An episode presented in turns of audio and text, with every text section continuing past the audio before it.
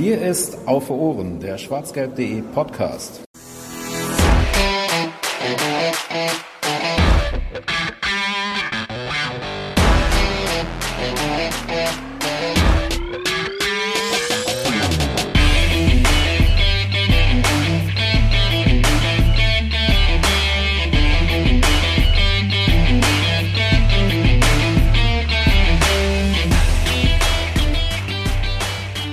Herzlich willkommen zur 135. Ausgabe von Auf Ohren, dem Podcast für alle Borussia Dortmund-Fans da draußen. In dieser Folge tauchen wir tief in die aktuellen Geschehnisse rund um den Verein ein, diskutieren die neuesten Entwicklungen und werfen einen Blick auf kommende Spiele und Herausforderungen.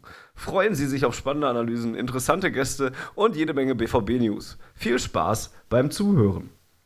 Und ihr werdet jetzt gemerkt haben, dass das nicht aus meinem Kopf gestammt hat, äh, sondern dass sich das Chat-GPT ausgedacht hat, den ich einfach mal gesagt habe, schreibt doch mal eine Anmoderation. Und äh, ja, ihr äh, erwartet hoffentlich keine tiefgreifenden Analysen und interessante Gäste haben wir auch nicht. Und, äh, aber wir sind immerhin wieder da. Also herzlich willkommen zur 135. Ausgabe von Auf Ohren. Schön, dass ihr zuhört, trotzdem, auch wenn wir nicht so sind wie das, was wir versprochen haben. Ähm, aber interessant, was ChatGPT einem formuliert, wenn man ihm nur sagt, schreibe eine Anmoderation für die 135. Ausgabe des BVB-Fan-Podcasts auf Ohren. Das ist doch auch interessant. Ja, ähm, ich bin Fanny und äh, begleite diese Ausgabe dann anscheinend wieder moderativ. Und in der Leitung äh, sind noch drei Gäste. Das wird sich dann im Laufe der, oder drei Mitsprecher. Haben wir gerade gelernt, dass wir keine Gäste haben. Ähm, und das wird sich im Laufe der Ausgabe dann aber zeitbedingt wieder ein bisschen ändern. Äh, ich begrüße aber als erstes den Yannick. Hallo. Guten Abend für uns und guten Morgen, guten Mittag, guten Abend für die Leute da draußen. Genau, und äh, schlechte Manieren, die ich habe, habe ich vergessen, Nina vorzuziehen, aber auch äh, herzliche Grüße und Hallo an Nina. Alles gut. Hi, hi. Und der dritte äh, in dieser, äh, oder der vierte in dieser Runde, der sich nachher aus Zeitgründen wieder ein wenig auskapseln wird, ist der Jens. Hallo Jens. Hallo. Ich, ich bin quasi der Gast, den ChatGPT angekündigt hat. Ja, stimmt. Aber, der, aber ChatGPT hat ja interessante Gäste angekündigt. Autsch. Nun, äh, Yannick, was machen wir denn heute?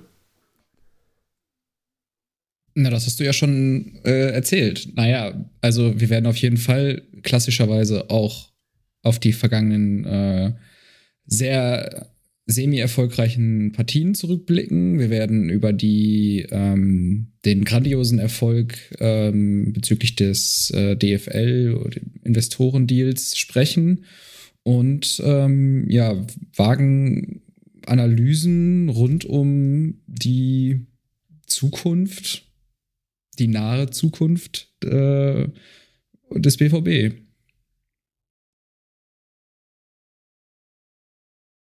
So sieht's aus. Ich war noch gemutet, deswegen eine kurze künstlerische Pause dazwischen. Ähm, das erwartet euch in der heutigen Ausgabe von Auf Ohren. Ähm, ja, nichtsdestotrotz sei euch kurz am Anfang der Ausgabe immer wieder darauf verwiesen, dass ihr uns gerne Feedback hinterlassen könnt. Podcast.schwarzgelb.de per E-Mail ist wahrscheinlich die beste Möglichkeit, es zu tun. Bei Twitter respektive X sind wir jetzt nicht mehr sehr, sehr aktiv, weil das nur noch ein sehr grantliges Netzwerk geworden ist. Ähm, und es da sehr, sehr viele Probleme gibt. Aber das würde zu weit ausholen. Und ähm, ich habe mir nichts von ChatGPT vorschreiben lassen, um das jetzt hier weiter ausführen zu können. Äh, ich möchte natürlich noch auf schwarzgelb.de hinweisen. Im schwarzgelb.de Forum kann man das machen, sehr richtig. Oder auch im schwarzgelb.de Discord wäre das natürlich auch möglich. Und schwarzgelb.de selber ist natürlich noch unsere Seite, zu der wir zugehörig sind, auf der viele tolle Texte und äh, andere Dinge rund um den BVB ähm, ja, veröffentlicht werden. Schaut da also gerne mal rein und überlegt euch, wenn ihr Fan dieses Podcasts seid oder Fan unserer Arbeit seid, ähm, ob ihr schwarzgelb.de nicht unterstützen wollt mit äh, einem kleinen Beitrag pro Monat. Das Ganze kann man sehr, sehr einfach tun, indem man uns ähm, bei Steady unterstützt. Alle Infos gibt es unter schwarzgelb.de slash unterstützen. Dann aber bitte nicht mit Umlaut, sondern mit UE geschrieben. Und ja, und äh, Feedback ist tatsächlich ein sehr gutes Thema, dass du das ansprichst. Ja. Ähm, ich habe ein, ein kleines Beispiel, ähm, um euch mal zu verdeutlichen, dass wir uns das wirklich zu Herzen nehmen. Ähm, wir haben für die letzte Ausgabe 134 eine E-Mail erhalten, in der es darum ging, nein, ich, ich ziehe das, zäume das Pferd von hinten auf. Wir haben in der letzten Ausgabe ähm, relativ ausführlich über die Proteste gegen den Investoreneinstieg in die DFL gesprochen, berichtet, so eine Mischung aus beidem unsere Meinung kundgetan, auch vor allem zu der medialen Rezeption. Und ähm, dazu haben wir eine E-Mail bekommen, die uns darauf hingewiesen hat, dass wir vielleicht ein paar Sachen etwas unsauber ausgedrückt haben. Äh, und in dem Fall ganz konkret ich. Da ging es dann darum, dass ich ähm, wiedergegeben habe oder ich habe mich aufgeregt über ähm, einen ominösen Twitter-Account einer angeblichen Interessensgemeinschaft Schiedsrichter, der möglicherweise auch nur von einer Person betreut wird, aber das kann ich nicht verifizieren. Ich werde schon wieder unsauber. Stopp, stopp. Darum geht's auch nicht. Ähm, aber mich äh, gleichzeitig dann äh, ein bisschen darüber geärgert, dass Hansi Küpper in seiner Dokumentation, äh, in seiner Kommentierung des Spiels äh, von Hertha BSC ähm, sich auch nicht ganz oder nicht durchweg positiv über die Proteste geäußert hat und habe dann quasi ähm, nochmal Worte aufgegriffen, die nur von diesem Twitter-Account kamen und dann hat, haben uns Hörer darauf hingewiesen, hey, das hat Hansi Küpper doch gar nicht gesagt. Und das stimmt. Also es ist, man konnte das dann, nachdem man es gehört hat, so äh, deuten, als hätte Hansi Küpper gesagt, Kai Bernstein dreht sich im Grabe um, aber äh, davon war Hansi Küpper weit entfernt.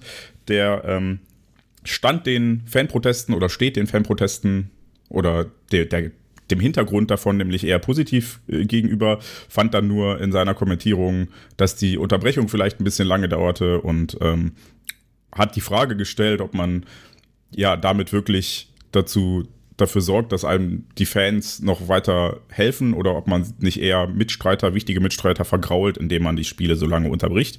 Ähm, und äh, ja, das ist ein Kritikpunkt. Deshalb sage ich jedes Mal, schickt uns gerne Feedback, das nehmen wir uns zu Herzen, weil da waren wir unsauber und ähm, das wollen wir nicht. Also gerne weiterhin Feedback an podcast.whatscape.de, wie Fanny gesagt hat. Oder bei Twitter, ich werde es niemals X nennen. Oder im Discord.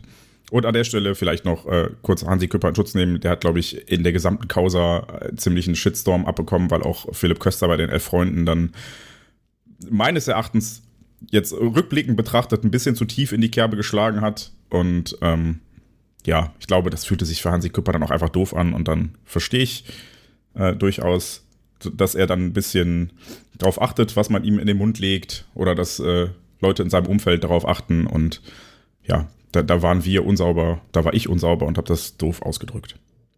Gut, äh, damit habe ich euch jetzt wunderschön die Bühne bereitet, über die erfolgreichen Fanproteste zu reden. Das positive Thema heute Abend, denn äh, da hat die, da, da haben zum ersten Mal, ich, ich hatte mich schon darauf gefreut, darüber zu reden in dieser Folge, ich habe leider nicht so viel Zeit, ähm, dass es ja eigentlich für, für Fans immer nur ein Rückzugsgefecht ist und dass das deshalb jetzt gerade so überkocht. Aber hey, wir haben mal gewonnen.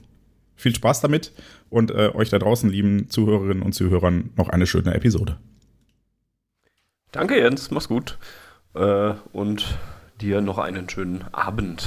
Ähm, ja, wir nehmen den Ball doch direkt auf und äh, bleiben bei den DFL-Protesten. Jens hat schon angesprochen, dass die Fans tatsächlich mal gewonnen haben. So ein bisschen aus heiterem Himmel, muss man ja irgendwie sagen. So fühlte es sich an. Also ich zumindest war dann schon überrascht, als es da an diesem weiß jetzt das Datum nicht mehr, bleibe also in der unsauberen Tradition dieses Podcasts. Ähm, aber als ich da auf einmal gelesen habe, dass äh, diese Sache mit dem Investor da jetzt auf einmal komplett vom Tisch ist, ähm, und das ist ja tatsächlich etwas, was schon ziemlich einzigartig ist. Nicht nur in Deutschland, sondern auch international, dass Fans sich tatsächlich mal durchsetzen mit dem, was ähm, ja, sie gefordert haben. Ne? Es gibt keinen Investor äh, rund um die DFL. Der Einstieg ist vom Tisch. Das wurde dann natürlich auch ein bisschen anders nochmal erklärt. Aki Watzke hat in seiner Position als DFL-Präsident dann ja gesagt, ähm, dass er nicht mehr das Gefühl hatte, dass die nötige Mehrheit noch vorhanden ist und so weiter. Also es hat niemand genau gesagt, wir machen das jetzt nicht, weil die Fans die ganze Zeit meckern und Tennisbälle auf, aufs Spielfeld werfen und uns ärgern und sowas. Das jetzt natürlich nicht. Das überrascht aber auch niemanden, dass sie das nicht so öffentlich sagen äh, werden. Und wir werden sicherlich nachher auch nochmal drüber sprechen, wie langlebig das Ganze jetzt ist. Aber ähm, Nina, was war deine Initialreaktion denn, als du diese Nachricht ähm, mitgenommen hast? Ich habe jetzt gerade nochmal geguckt, ob ich es rauskriege. Es müsste der 21.02. gewesen sein. Ähm, Janik macht den Daumen nach oben, also wird es wohl stimmen. Sehr gut, vielen Dank. Äh, ich habe tatsächlich einen, einen, Text dazu geschrieben, weil ähm, meine Freundin, mit der ich auch damals bei der ersten äh, Runde relativ viel darüber gesprochen habe, weil sie sich halt beruflich auch damit beschäftigt und wir da auch versucht haben, so ein bisschen so einen Überblick zu kriegen, schickt mir halt einen Link.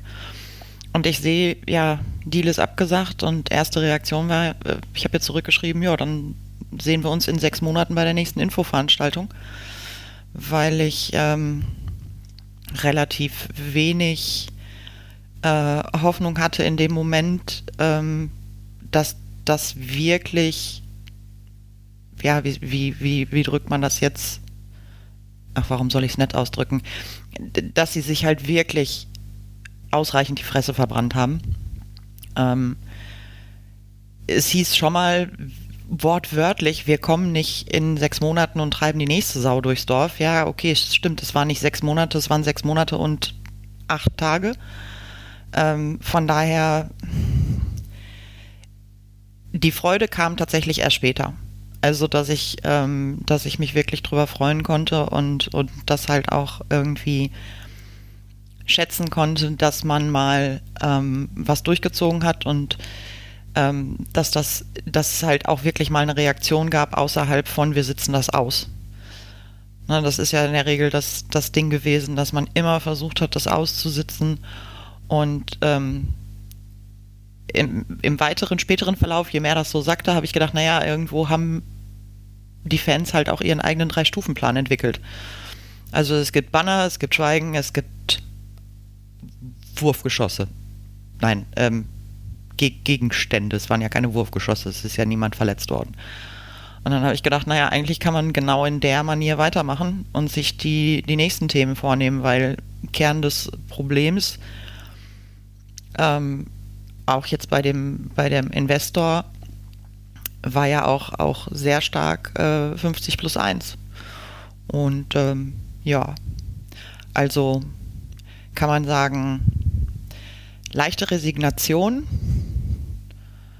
gegenüber den Verhältnissen im Fußball, dann doch Freude und jetzt schon wieder äh, Ansporn. Janik, was meinst du? Jetzt, äh, es kommt jetzt vielleicht überraschend, aber ich war erst, im, hab's gelesen und ich war für einen kurzen Moment war ich tatsächlich wütend. Äh, weil kurz vorher ähm, oder am Abend vorher oder ähm, war die Hart aber fair äh, Sendung und die wollte ich mir am Abend eigentlich mit einer schönen Portion Mu äh, Wut im Bauch wollte ich mir die anschauen. Ja und die Wut diesbezüglich war dann im Grunde verflogen, ähm, weil ich hatte eigentlich richtig Bock mich äh, über Martin Kind aufzuregen. Ich hatte Bock mich äh, generell über die Thematik aufzuregen. Ähm, und das war dann im Grunde äh, hat sich das erübrigt. Ich habe die Folge trotzdem angeschaut, weil es geht ja, wie Nina ja auch schon sagte, in, im, im, Kern geht es ja auch noch mal um, um ganz andere Dinge, um tiefergreifende Dinge. Äh, deswegen habe ich mir das natürlich trotzdem noch angeschaut. Ähm, und natürlich war das äh, eigentliche Gefühl war ähm, erstmal äh, Freude ähm, ähm, und und wie Fanny auch sagte, aus heiterem Himmel, das habe ich durchaus auch gefühlt. Also es hat sich für mich auch nicht abgezeichnet. Ähm, allerdings wahrscheinlich retrospektiv kann man sagen, wenn man sich die Berichterstattung anschaut, dass ähm, die öffentlich-rechtlichen Medien, die auch nicht immer an erster Stelle sind, wenn die schon anfangen, über sowas zu berichten, ähm, dann, dann ist da wirklich irgendwas äh, in Bewegung. Und dann kann man vielleicht retrospektiv sagen, da, das war abzusehen. Äh, für mich kam es aber auch ja. ähm, überraschend und ich habe es auch ähm, äh, erst nicht so richtig ähm, glauben können, ähm, dass, dass das echt einfach, äh, dass man jetzt einfach gesagt hat, wir hauen das, ähm, wir hauen das komplett in den Sack. Hm, ich weiß nicht, ob da vielleicht doch noch irgendwie ein, ein, ein, Blatt oder ein Teil dieses Plans irgendwie in eine Schublade gewandert ist und nicht vielleicht doch äh, in ein paar Monaten oder vielleicht auch in Jahren nochmal rausgeholt wird, aber ähm, das ist schon ein Riesenerfolg, wenn man sich das anschaut, dass Fans ähm, und auch die Vernetzung von Fans, äh, die in den letzten Jahren so viele Kompromisse eingehen mussten. Der letzte vergleichbare Erfolg, äh, wo es kein, keine Kompromisslösung gab, war die, die Abschaffung der Montagsspiele.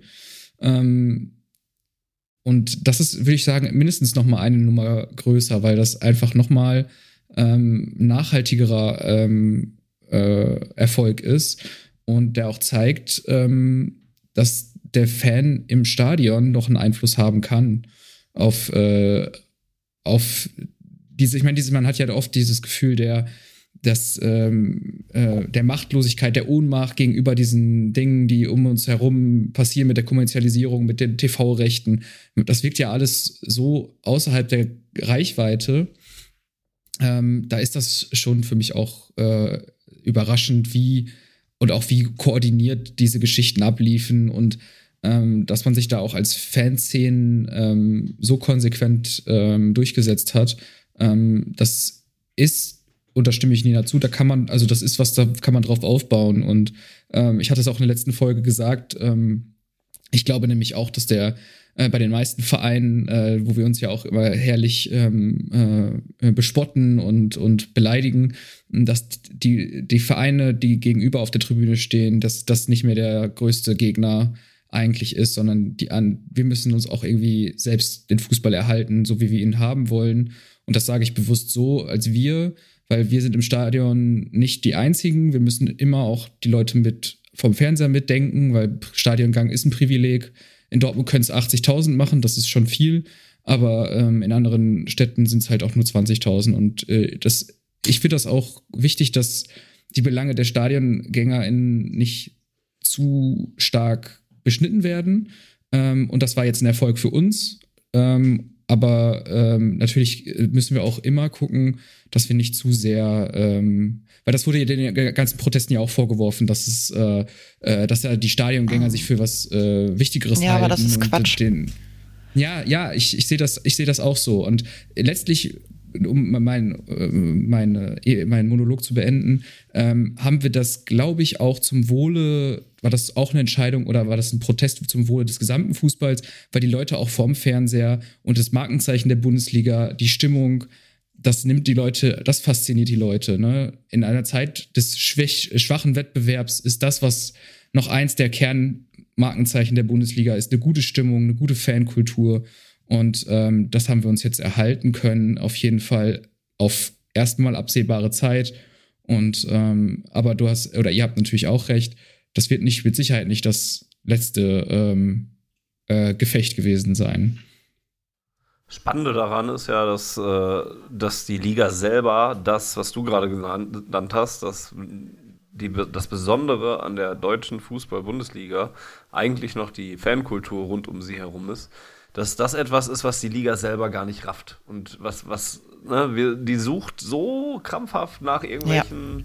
Argumenten, wie man diese Liga nach außen und international, wie man die als das heißeste Frittenfett überhaupt verkaufen kann. Und landet dann doch dabei, äh, irgendwie Erklärungsnot zu haben, wenn man jetzt erklären muss, warum Augsburg gegen Heidenheim jetzt dann doch irgendwie ein geiles Spiel für irgendwelche internationalen Zusehenden ist. Ne?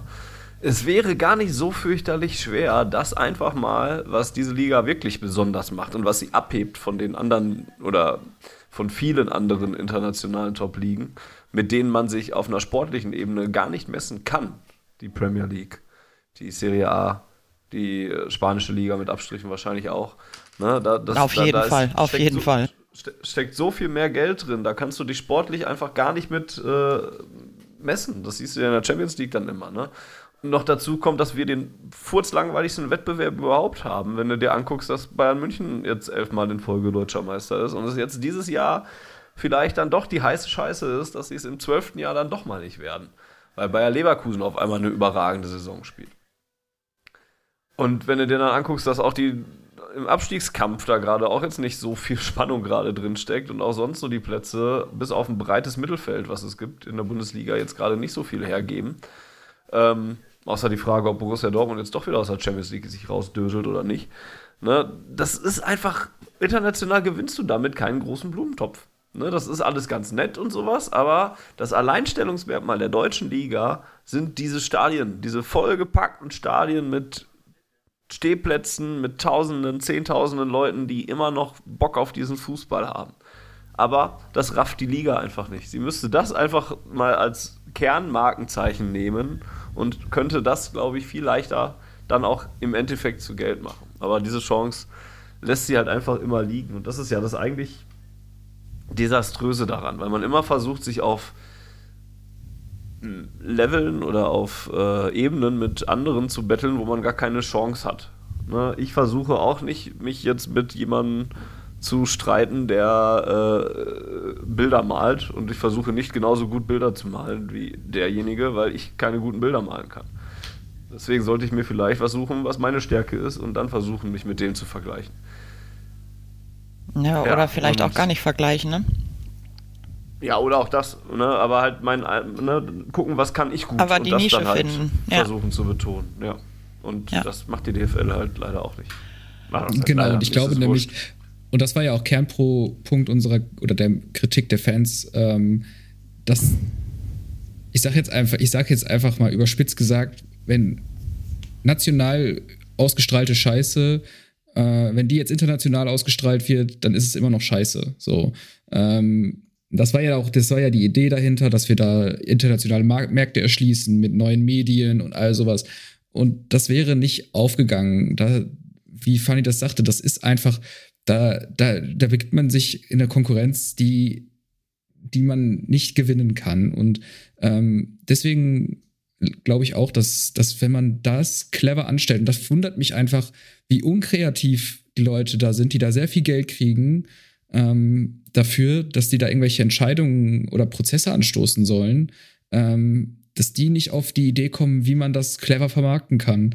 Ähm, weil da sind wir uns alle einig, außer die Handvoll Fußballromantiker, die Bundesliga hat ein Problem mit äh, Geld ähm, oder auch ähm, ähm, ne, das ist, das ist im, liegt im, im, im, im Kern des Systems, dass das irgendwie wachsen muss, dass das, äh, das Geld vermehrt werden muss und so weiter. Das kann man sehen, wie man möchte. Ähm, aber vom, vom System her ist das so angelegt. Und statt dass man sich da kreativ um was Neues wagt, ne, springt man hinter diesem, läuft man den ähm, den anderen Leuten oder den anderen Ligen, muss man ja sagen, oder den anderen Verbänden international einfach blind links hinterher, weil die haben es ja vorgemacht, das muss ja funktionieren, statt einfach mal kreativ zu werden und sich selber mal Gedanken zu machen. Ähm, und ich glaube, dass das da, wie Fanny auch gesagt hat, dass da viel Potenzial liegt, was einfach, einfach nicht erkannt wird, weil ähm, da Leute sind, die einfach zu unkreativ, zu verblendet oder auch einfach schlicht und einfach zu faul sind, sich die Gedanken zu machen. Aber da sagst du es doch so. schon. Das Problem der Liga ist gar nicht Geld, sondern das Problem der Liga ist Kreativität oder überhaupt mal rauszufinden, wer, wer sind wir denn? Also, ne, wenn, wenn die einzige Lösung immer Geld ist, dann ist das, ist das für mich eher ein Kreativitätsproblem. Hat die Liga was gemeinsam mit unserem Lieblingsverein? Da passt ja dann ganz gut in diese Liga rein. Ähm, können wir, können ja, wir noch kurz ein bisschen in der Ecke bleiben, weil ich habe noch, noch zwei Sachen dazu. Ja, ja. Bitte, dann, dann führe du erst fort, bevor ich meinen Gedankengang noch zu Ende bringe gerade. Ähm, und zwar einmal ähm, habe hab ich jetzt mehrfach schon gehört, dass, dass irgendwer meinte, ja, ein, ein neuer Ansatz könnte ja sein, dass man die äh, Zentralvermarktung auflöst. Also dass man das halt wirklich nicht mehr macht. Und ganz ehrlich, ey, do it, ne? Will ich sehen. Ich will sehen, wie Leipzig seine Spiele verkauft. Die verkaufen nicht mal ihre Tickets. Ähm, ich, ich bin total gespannt, wie sich Amazon und Sky und The Zone drum kloppen, die Leipzig-Spiele übertragen zu wollen.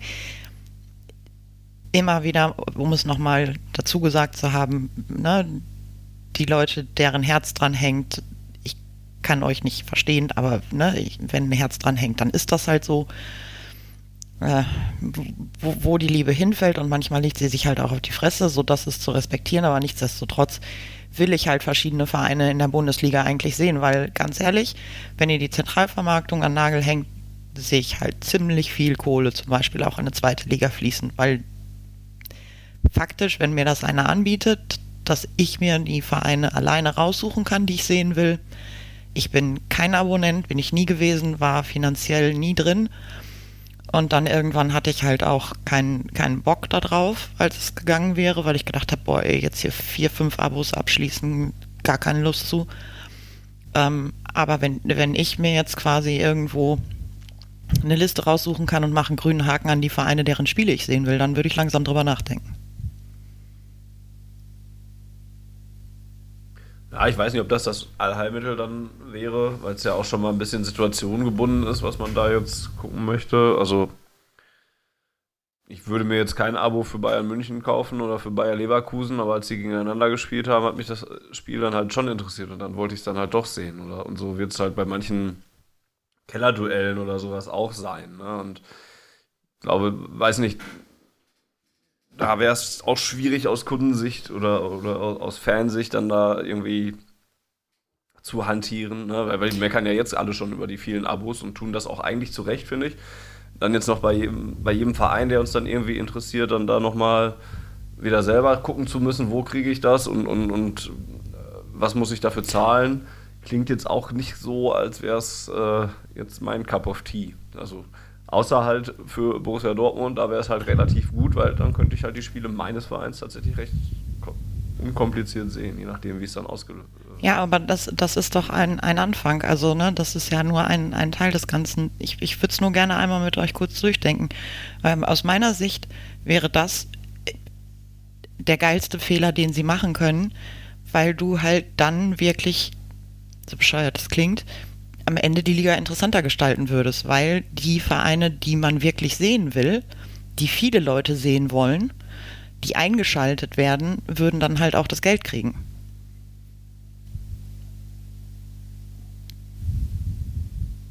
Ja, aber deswegen also wird es wahrscheinlich, äh, wahrscheinlich äh, auch nicht passieren, weil dann, also ja. dann hast du mittlerweile in der Liga auch gar nicht mehr die Mehrheit dafür, weil es halt zu viele Vereine gibt, die wissen, dass das jetzt nicht so ihre äh, ihre äh, finanziell beste Möglichkeit wäre. Ich weiß genau, nicht, ob das ich dafür dann noch eine Mehrheit sagen. finden würde. Ja. Das würde ich nämlich auch sagen, weil das, das ich finde die Idee finde ich spannend. Ähm, äh, und sowas meine ich auch, wenn ich von Kreativität spreche, dass man sich einfach mal Gedanken macht, wie kann man, also out of the box denken und sowas. Ähm, ich meine, das kann man ja, ich meine, was, was wir jetzt hier diskutieren, das müssten die halt wo an anderer Stelle mal richtig diskutieren und andere Ideen einholen. Ich, ich meine, es gibt äh, äh, nicht umsonst kann man sich ja auch Thinktanks und was weiß ich nicht alles äh, zu Rate ziehen irgendwie. Ähm, und jetzt sitzen wir drei Döppel hier und machen jetzt hier die Arbeit für die DFL. Nee, also Als ob die zuhören. deswegen. Nee. ähm, man weiß es nicht.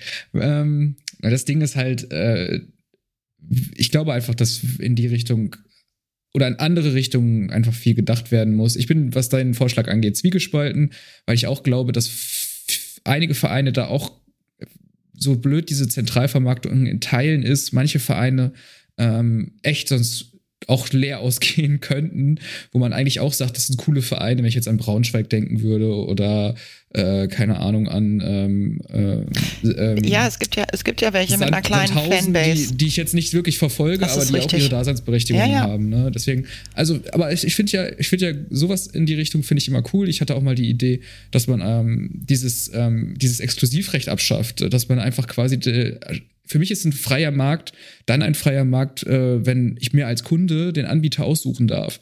Und äh, ich darf mir dann aussuchen, ob ich das Spiel bei The Zone oder bei Sky sehen will. Beide zeigen's. So, und ich darf mir dann am Ende aussuchen, wer der bessere, äh, wo der bessere Kommentator ist, wo die bessere Vorberichte, bessere Halbzeitgeschichten sind. Da habe ich auch, wurde ich auch schon zurechtgewiesen, dass das natürlich die, der Reiz in den Exklusivrechten natürlich liegt und das Geld, das automatisch viel mehr Geld bringt. Wobei ich da, hm, weiß ich auch nicht, müsste man vielleicht nochmal mit einem Sportökonom sprechen. Ähm, ob, ob man das nicht, ob sich das nicht äh, vielleicht kurzfristig zwar nicht lohnt, aber vielleicht mittelfristig ähm, sogar noch mehr Geld abwerfen kann. Aber ich meine, was wir jetzt besprechen, das wäre vielleicht mal was für eine Sonderausgabe ähm, für, für die saure Gurkenzeit im Sommer irgendwie. Wir beschäftigen uns mal mit der Frage, wie könnte sich die Bundesliga mal, da können wir auch noch andere äh, Fans äh, von anderen Vereinen einladen oder auch äh, Experten, Sport, Sportökonomen wäre jetzt mal so eine Idee, werfe ich jetzt einfach mal so in den Raum, nagelt uns nicht drauf fest, falls es nicht passiert. Äh, wir haben alle noch ein Leben, äh, aber sowas ähm, äh, müsste man, glaube ich, einfach mal in einer größeren, äh, im größeren Denken und auch wahrscheinlich eine ganze Folge widmen. Das ist jetzt, wird wahrscheinlich jetzt, wenn wir jetzt noch weiterdenken, den Rahmen sprengen, weil wir wollen ja noch über den glorreichen BVB äh, sprechen. Ja, lass es also, uns noch ein bisschen rauszögern. Einen Punkt hat Nina aber, glaube ich, ja, noch. Er hat gesagt zwei. Wir haben das jetzt so en passant gesagt, dass, dass ähm, die Erleichterung da ist, dass ähm, ja, ich nenne es jetzt mal Ex-Leipzig-Leverkusen, weil faktisch der erste Investorenverein, ähm, dass die jetzt dran sind und könnte klappen mit der Meisterschaft und wir sind alle erleichtert, dass es mal nicht Bayern ist. Ähm, ich, ich verfolge die Berichterstattung und die Diskussion darum ähm, tatsächlich, ich, ich, bin mir noch nicht sicher, ob jetzt, ob jetzt so eher Autounfall oder irgendwas anderes in der Richtung. Ähm, ich, ich stehe da manchmal neben, wie mit einer Ernsthaftigkeit sich darüber aufgeregt wird, dass, dass die Welt aus den Fugen ist und wir müssen jetzt dringend gucken, dass wir das alles wieder in die Spur bringen, weil es kann ja nicht sein, dass Bayern mal nicht Meister wird. Und ich denke mir so, ey Leute, ganz ehrlich, ist nicht, nicht euer Ernst.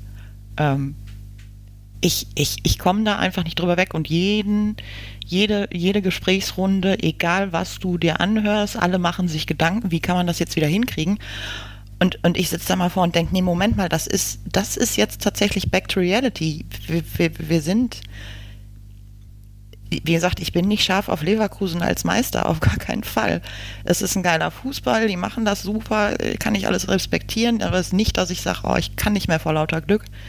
Ähm, aber, aber hol, mich mal, hol mich mal kurz mit rein. Von, von was für Runden sprichst du? Sind das irgendwie mediale Runden? Danke, ja, ich habe mich auch gefragt, wo das passiert. Ja.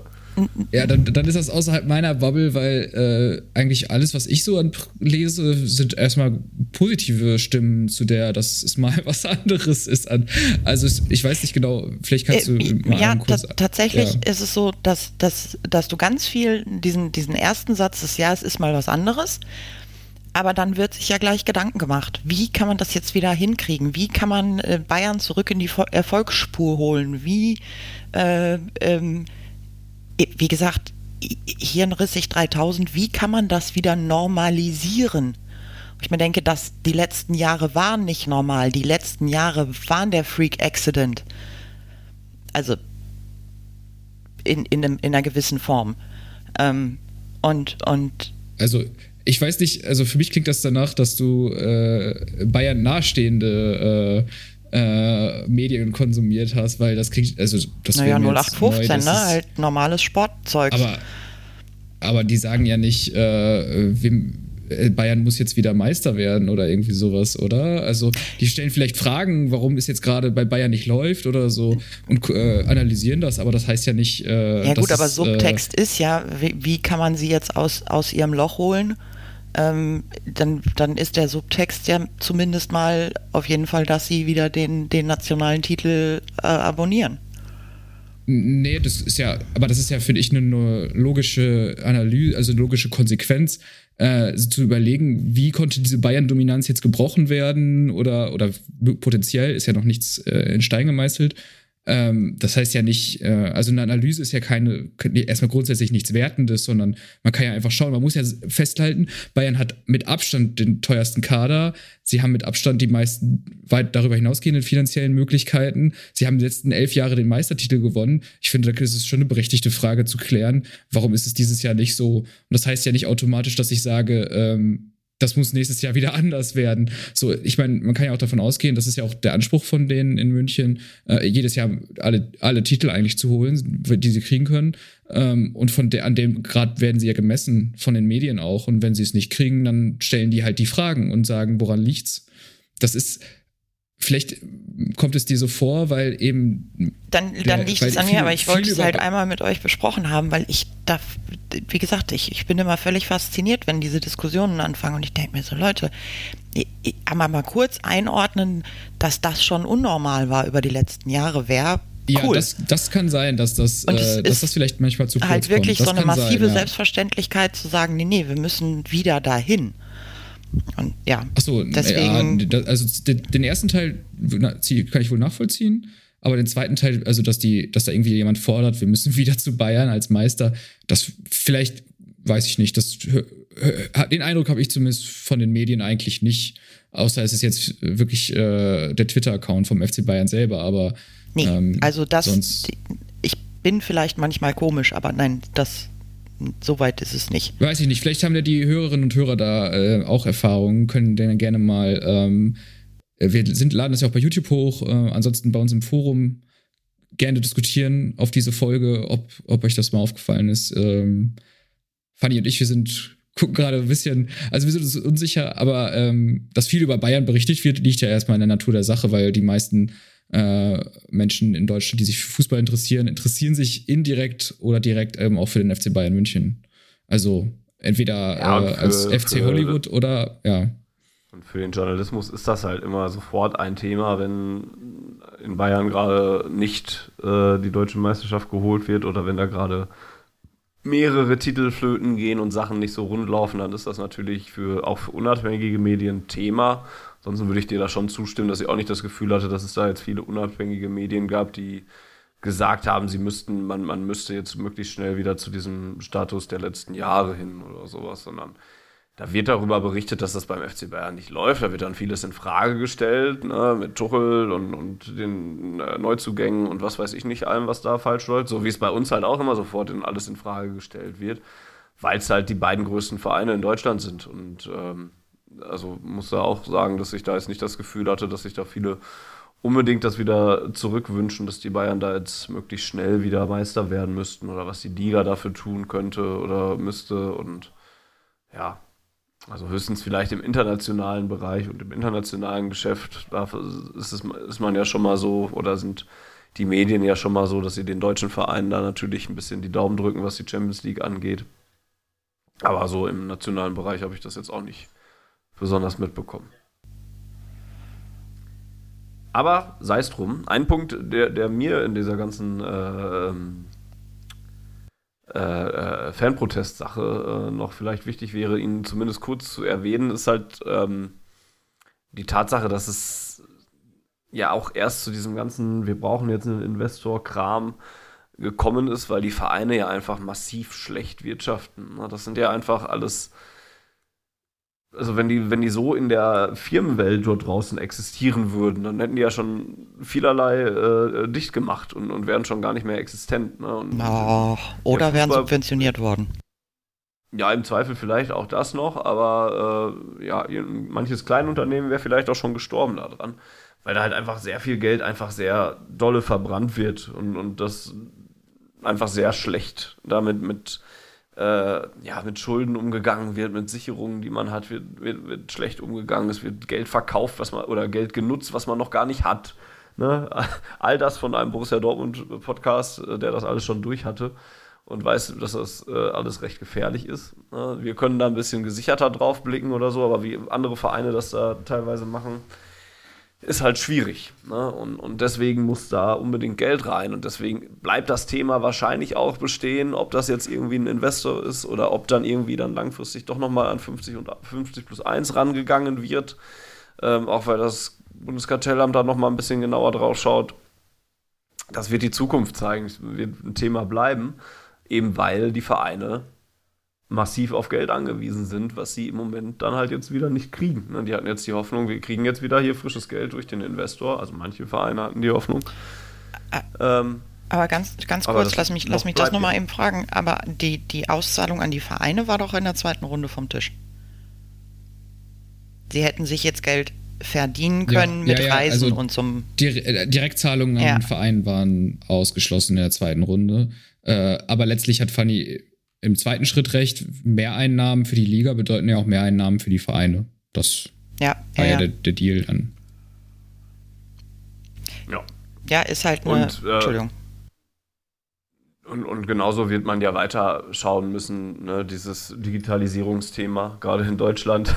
Und, und äh, ist natürlich auch immer noch wichtig. Ne? Und da wird die Liga auch immer noch sich was überlegen, wie sie da jetzt eine tolle Plattform selber auf die Beine gestellt kriegen mal gucken, was da so geht. Ne? Ähm, und als letzter Gedankengang noch das, was ich eingangs mal gesagt hatte, äh, dass ich es ziemlich bemerkenswert halt im internationalen Vergleich finde. Ähm, ich äh, glaube, also es gab mal eine Rasenfunk-Ausgabe äh, mit anderen internationalen äh, Ligen oder über internationale Ligen, wo dann äh, der gute Max Ost gefragt hat, die Experten aus England und Spanien und so weiter, wie man das in Deutschland denn so, also wie man in deren Ländern äh, die Reaktionen in Deutschland wahrgenommen hat, die haben da alle ein bisschen skeptisch drauf geguckt, weil sie das halt gar nicht verstehen können, weil das bei deren Fußballkultur halt einfach gar nicht mehr mit drin ist. Ne? England guckt da drauf und fragt sich, was ist eigentlich das Problem von den deutschen Fans? Ne? Ähm, ja, aber es ist schon interessant und, und im internationalen Vergleich halt auch echt was Bemerkenswertes. Und das könnte man sich einfach ein bisschen auf die Schulter klopfen und sagen, das, habt ihr, das haben wir gut gemacht. Ne? Auch wenn wir als Einzelne da jetzt recht wenig vielleicht für konnten. Wobei ich mir auch vorstellen könnte, dass in englischen Pubs eine Menge Leute saßen und sich gedacht haben, scheiße, hier wird ständig Tennis gespielt. Auf die Idee hätten wir auch mal kommen können vor ein paar Jahren. Ja, Ob es da was gebracht hätte, weiß ich dann allerdings auch nicht. Ja. Das Aber das kann es vielleicht gegeben haben. Ähm, ja, dann lasst uns doch mal äh, zu Borussia Dortmund zurückkommen, auch wenn wir es alle nicht unbedingt wollen, aber wir müssen es, glaube ich, weil wir nun mal auch ein BVB-Podcast sind. Ähm, ein paar Newsfetzen seit der letzten Ausgabe, die Anfang äh, Februar aufgenommen wurde, haben wir noch für euch. Äh, denn da haben wir noch darüber gesprochen, dass Sebastian Aller äh, sich in, in, das Finale des äh, Afrika Cups geschossen hatte. Ähm, und äh, seitdem ist das Finale natürlich gespielt worden. Ihr habt alle mitgekriegt. Sebastian Aller war sogar Siegtorschütze, hat die Elfenbeinküste zum Titel geschossen. Ist dann unter großem Jubel nach Dortmund zurückgekommen. Man hat sich gedacht, geil, jetzt hat er Selbstvertrauen und alle freuen sich, dass Sebastian Aller wieder da ist und jetzt kriegen wir vielleicht nochmal eine Alternative im Sturm. Und einen Tag später hat er sich wieder äh, verletzt, beziehungsweise hat man seine Verletzung dann untersucht und festgestellt, er ist jetzt wieder verletzt. Und da sind wir jetzt. Also seitdem hat sich auch nichts mehr geändert. Er ist immer noch verletzt. Er wird wahrscheinlich auch immer noch ein paar Wochen verletzt sein. Äh, there goes the Euphoria. Ähm, ja, schade.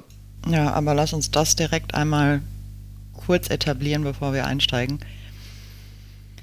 Ähm, bei allem Gemecker, das gleich folgen wird, ist das was, was man nicht aus dem Hinterkopf verlieren sollte, dass Aller der Königstransfer war. Der kann nichts dafür und es ist nicht im geringsten seine Schuld. Verletzt zu sein hat er sich auch nicht ausgesucht. Aber das waren jetzt ähm, sechs Monate auf Adrenalin, die funktioniert haben und ansonsten, ja, stehen wir da, wo wir stehen. Und ähnliches gilt ja auch für den, für den äh, Sommertransfer, den größten da sind wir jetzt so langsam mit einer Rückkehr zum Training, ähm, dass, dass die Reha jetzt so langsam durch ist. Ob, ob das jetzt wirklich im Mannschaftstraining voll funktioniert, weiß auch noch keiner. Aber da hast du natürlich auch Kohle versenkt, ähm, die dir dann an anderen Stellen fehlt. Ja, das ist so. Und du hast vollkommen recht mit dem Einwurf, dass äh, Sebastian Aller nichts für kann und dass er wahrscheinlich auch der Erste wäre, der da was gegen machen würde, wenn er denn könnte. Ne? Und ja, das ist einfach auch, also das ist die am schwierigsten zu bewertende Personalie, die wir haben, weil man diese ganzen Folgen seiner Krebserkrankung ja auch gar nicht so richtig abschätzen kann, weil man es äh, nicht, erstens nicht weiß, weil es zu Recht auch nicht kommuniziert wird, was jetzt da noch eine Rolle spielt, warum man da jetzt äh, in einer Hinserie zum Beispiel viele Spiele noch verpasst hat oder nicht im Kader war oder auf der Bank saß oder sowas. Ne? Und jetzt ist es dann halt einfach Pech. Dann, man kann es vielleicht noch ein bisschen hinterfragen, ob da jetzt zu viel fit gespritzt wurde für, für Finalspiele und sowas beim Afrika Cup, keine Ahnung. Kann man auch nur spekulieren und unterstellen, sollte man wahrscheinlich auch nicht machen. Ähm, Fakt ist, es ist halt einfach sowohl für Sebastian Aller als auch für Borussia Dortmund halt einfach eine blöde Situation ist, weil, ähm, ja, wir ja auch feststellen, dass Niklas Füllkrug, äh, so gut er auch Tore schießt und so viel Positives man ihm auch wahrscheinlich abgewinnen kann, dass der, wir haben letztes, in der letzten Ausgabe ja viel über so Unterschiedsspieler gesprochen und über so ein bisschen Durchschnitt und so. Ne? Und Niklas Füllkrug gehört wahrscheinlich eher in die Kategorie so oberer Durchschnitt und nicht in die Kategorie, ich bin äh, ein Unterschiedsspieler. Und da würde ich Sebastian Aller vom Potenzial her auf jeden Fall über ihm sehen. Und den haben wir nun mal nicht zur Verfügung. Auf der anderen Seite würde ich jetzt einfach mal die provokante Frage reinwerfen, ob wir mit Sebastian Aller äh, in der Spitze aktuell besser spielen würden. Ähm, weil ich, ich sehe unsere Probleme gar nicht, gar nicht im Wandspieler vorne. Das macht Füllkrug. Äh, natürlich könnte es Aller ein Stück besser. Äh, aber ob da jetzt mehr Tore rausgepurzelt wären, wenn da jetzt Aller vorne drin gestanden hätte bei den Bällen, die da kommen, ähm, das wage ich doch mal hart zu bezweifeln. Denn Stürmerposition hin oder her. Entschuldigung. Ähm, es ist ja nicht so, dass, ähm, dass uns ein Knipser fehlt. Das ist ja nicht das, wir haben ja nicht 10 Millionen Torchancen, wovon drei reingehen, sondern wir haben wenig Torchancen und davon gehen wenig rein. Ja, es und ist auch Lieferkettenproblem. Dabei sind wir ja beim zweiten Ausfall, der jetzt gerade erst ins Training zurückkehrt. Ne? Also die genau. Lieferkette ist ja nun, wenn man es mal ganz dumm ausdrücken will, für, für alle normal arbeitenden äh, Menschen, die Lieferkette von äh, Defensive zu Offensive ist ein bisschen unterbrochen. Wir haben da Schwierigkeiten. Genau. Und vielleicht, ähm, bevor wir jetzt dann in die Einzel, also weitergehen, würde ich kurz einmal eben zusammenfassen, dass alle auf einem Stand sind, von welchen Spielen wir denn jetzt hier sprechen. Ähm, und zwar reden wir vom 21. Bundesligaspieltag. Da hat Borussia Dortmund zu Hause 3 zu 0 gegen ähm, den SC Freiburg gewonnen. Äh, da haben die Tore Malen, Malen, Füllkrug. Ähm, und das war der letzte, das letzte der Spiel, also, also als das einzige Spiel, was wir jetzt besprechen werden, was ähm, wo der BVB wirklich auch äh, überzeugt hat, ähm, was allerdings an wirklich, wirklich harmlosen Freiburgern lag. Also ich fand es wirklich erschreckend, äh, wie harmlos die waren. Ähm, danach haben wir auswärts äh, gegen Wolfsburg gespielt, ähm, haben, sind erst durch Füllkrug, da sind wir wieder bei Füllkrug in Führung gegangen, der da, ähm, ich glaube, erste Chance, erstes Tor, äh, im, äh, das 1 zu 0 gemacht hat ein bisschen Flipper gespielt. Und ähm, in der 64. Minute hat Wolfsburg dann ausgeglichen nach einer Ecke.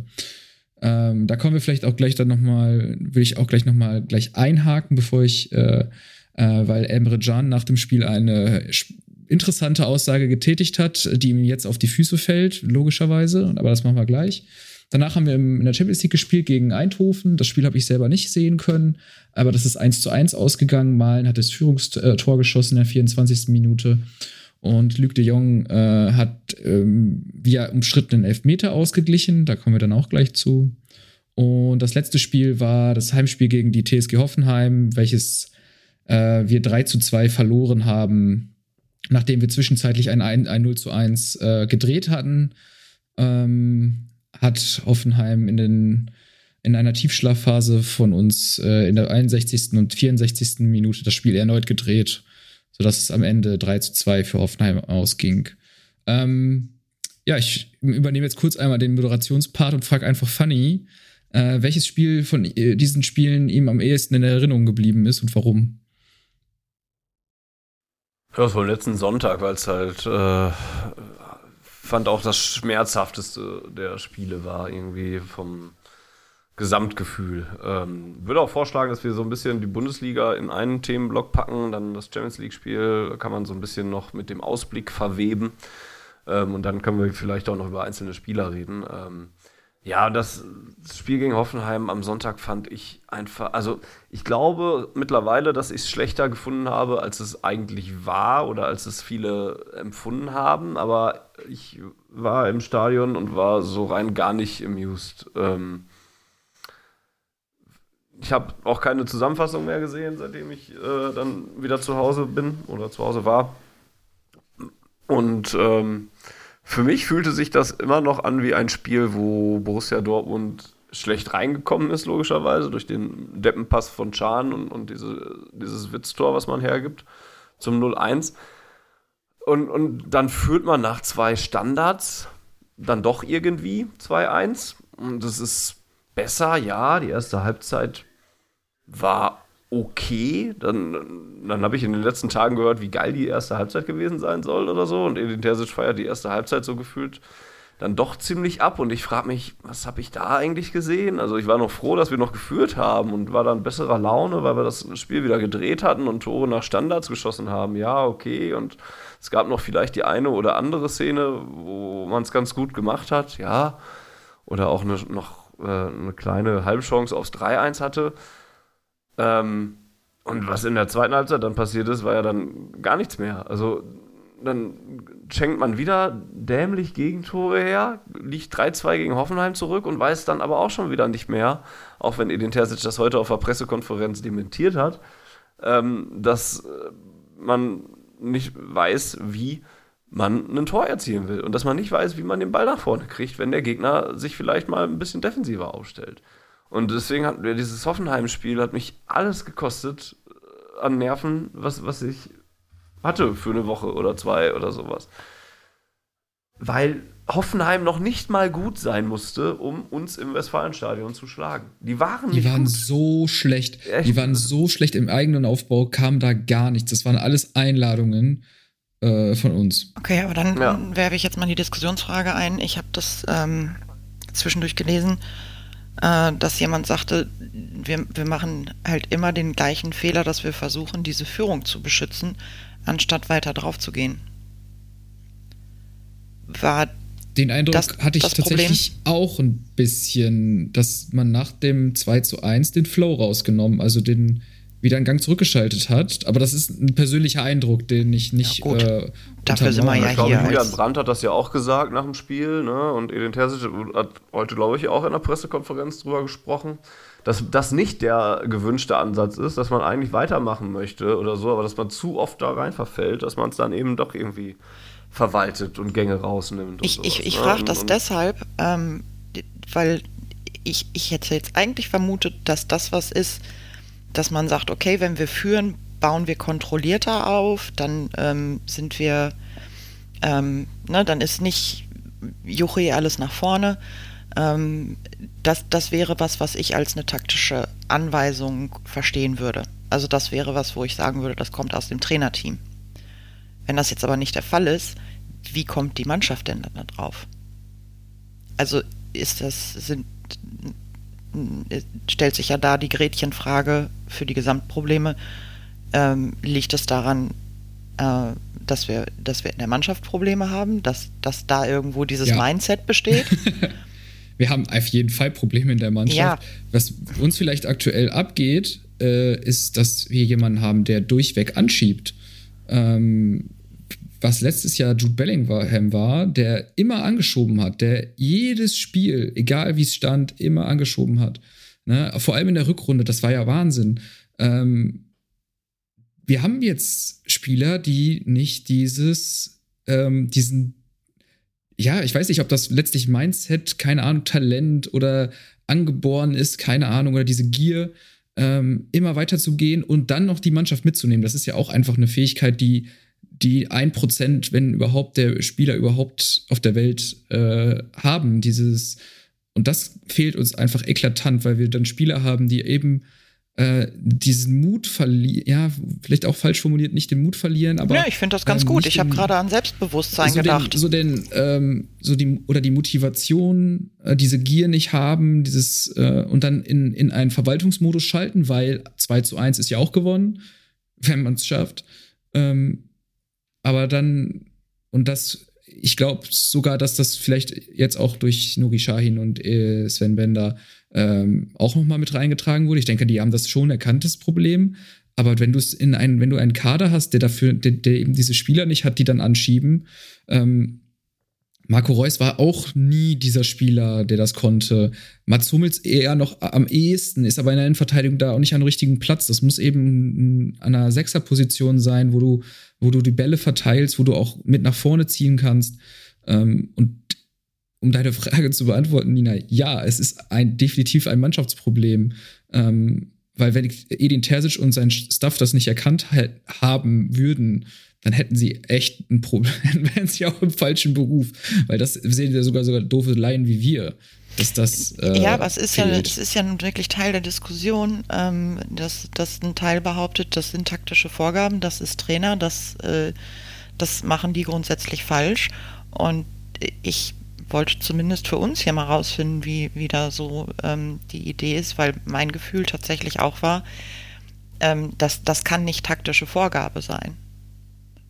Also nicht in der Aber Form. das ist ja, das ist ja immer so. Und, ich bin ja generell kein großer Freund davon, immer so alles auf den Trainer zu schieben und Trainer zu wechseln und bla blub. Das ist ja mittlerweile auch hier ganz gut dokumentiert.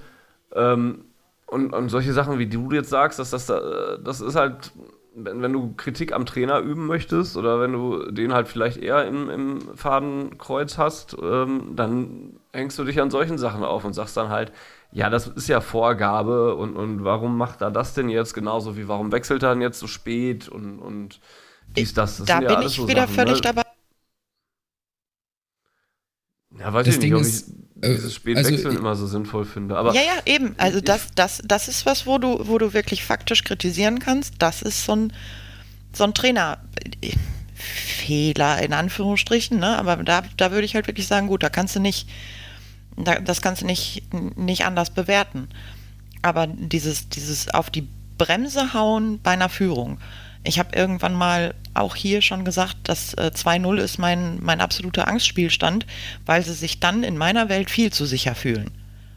Also zumindest mein Empfinden, dass dann so ist, ja gut, zwei Tore ja, Führung. Der Beweis am Wochenende, dass 2-1 der gleiche Zustand ist, äh, Obviously.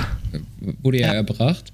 Ähm, und da möchte ich dann vielleicht dann das, was ich gerade einleitend bei den Spielvorstellungen einmal noch angesprochen habe, direkt mit einbringen. Und ich finde, das so sagt so viel über diese Mannschaft aus und Emre Can steht für diese Mannschaft. Er ist, Spiel, er ist Kapitän, ja, er ist Spielführer.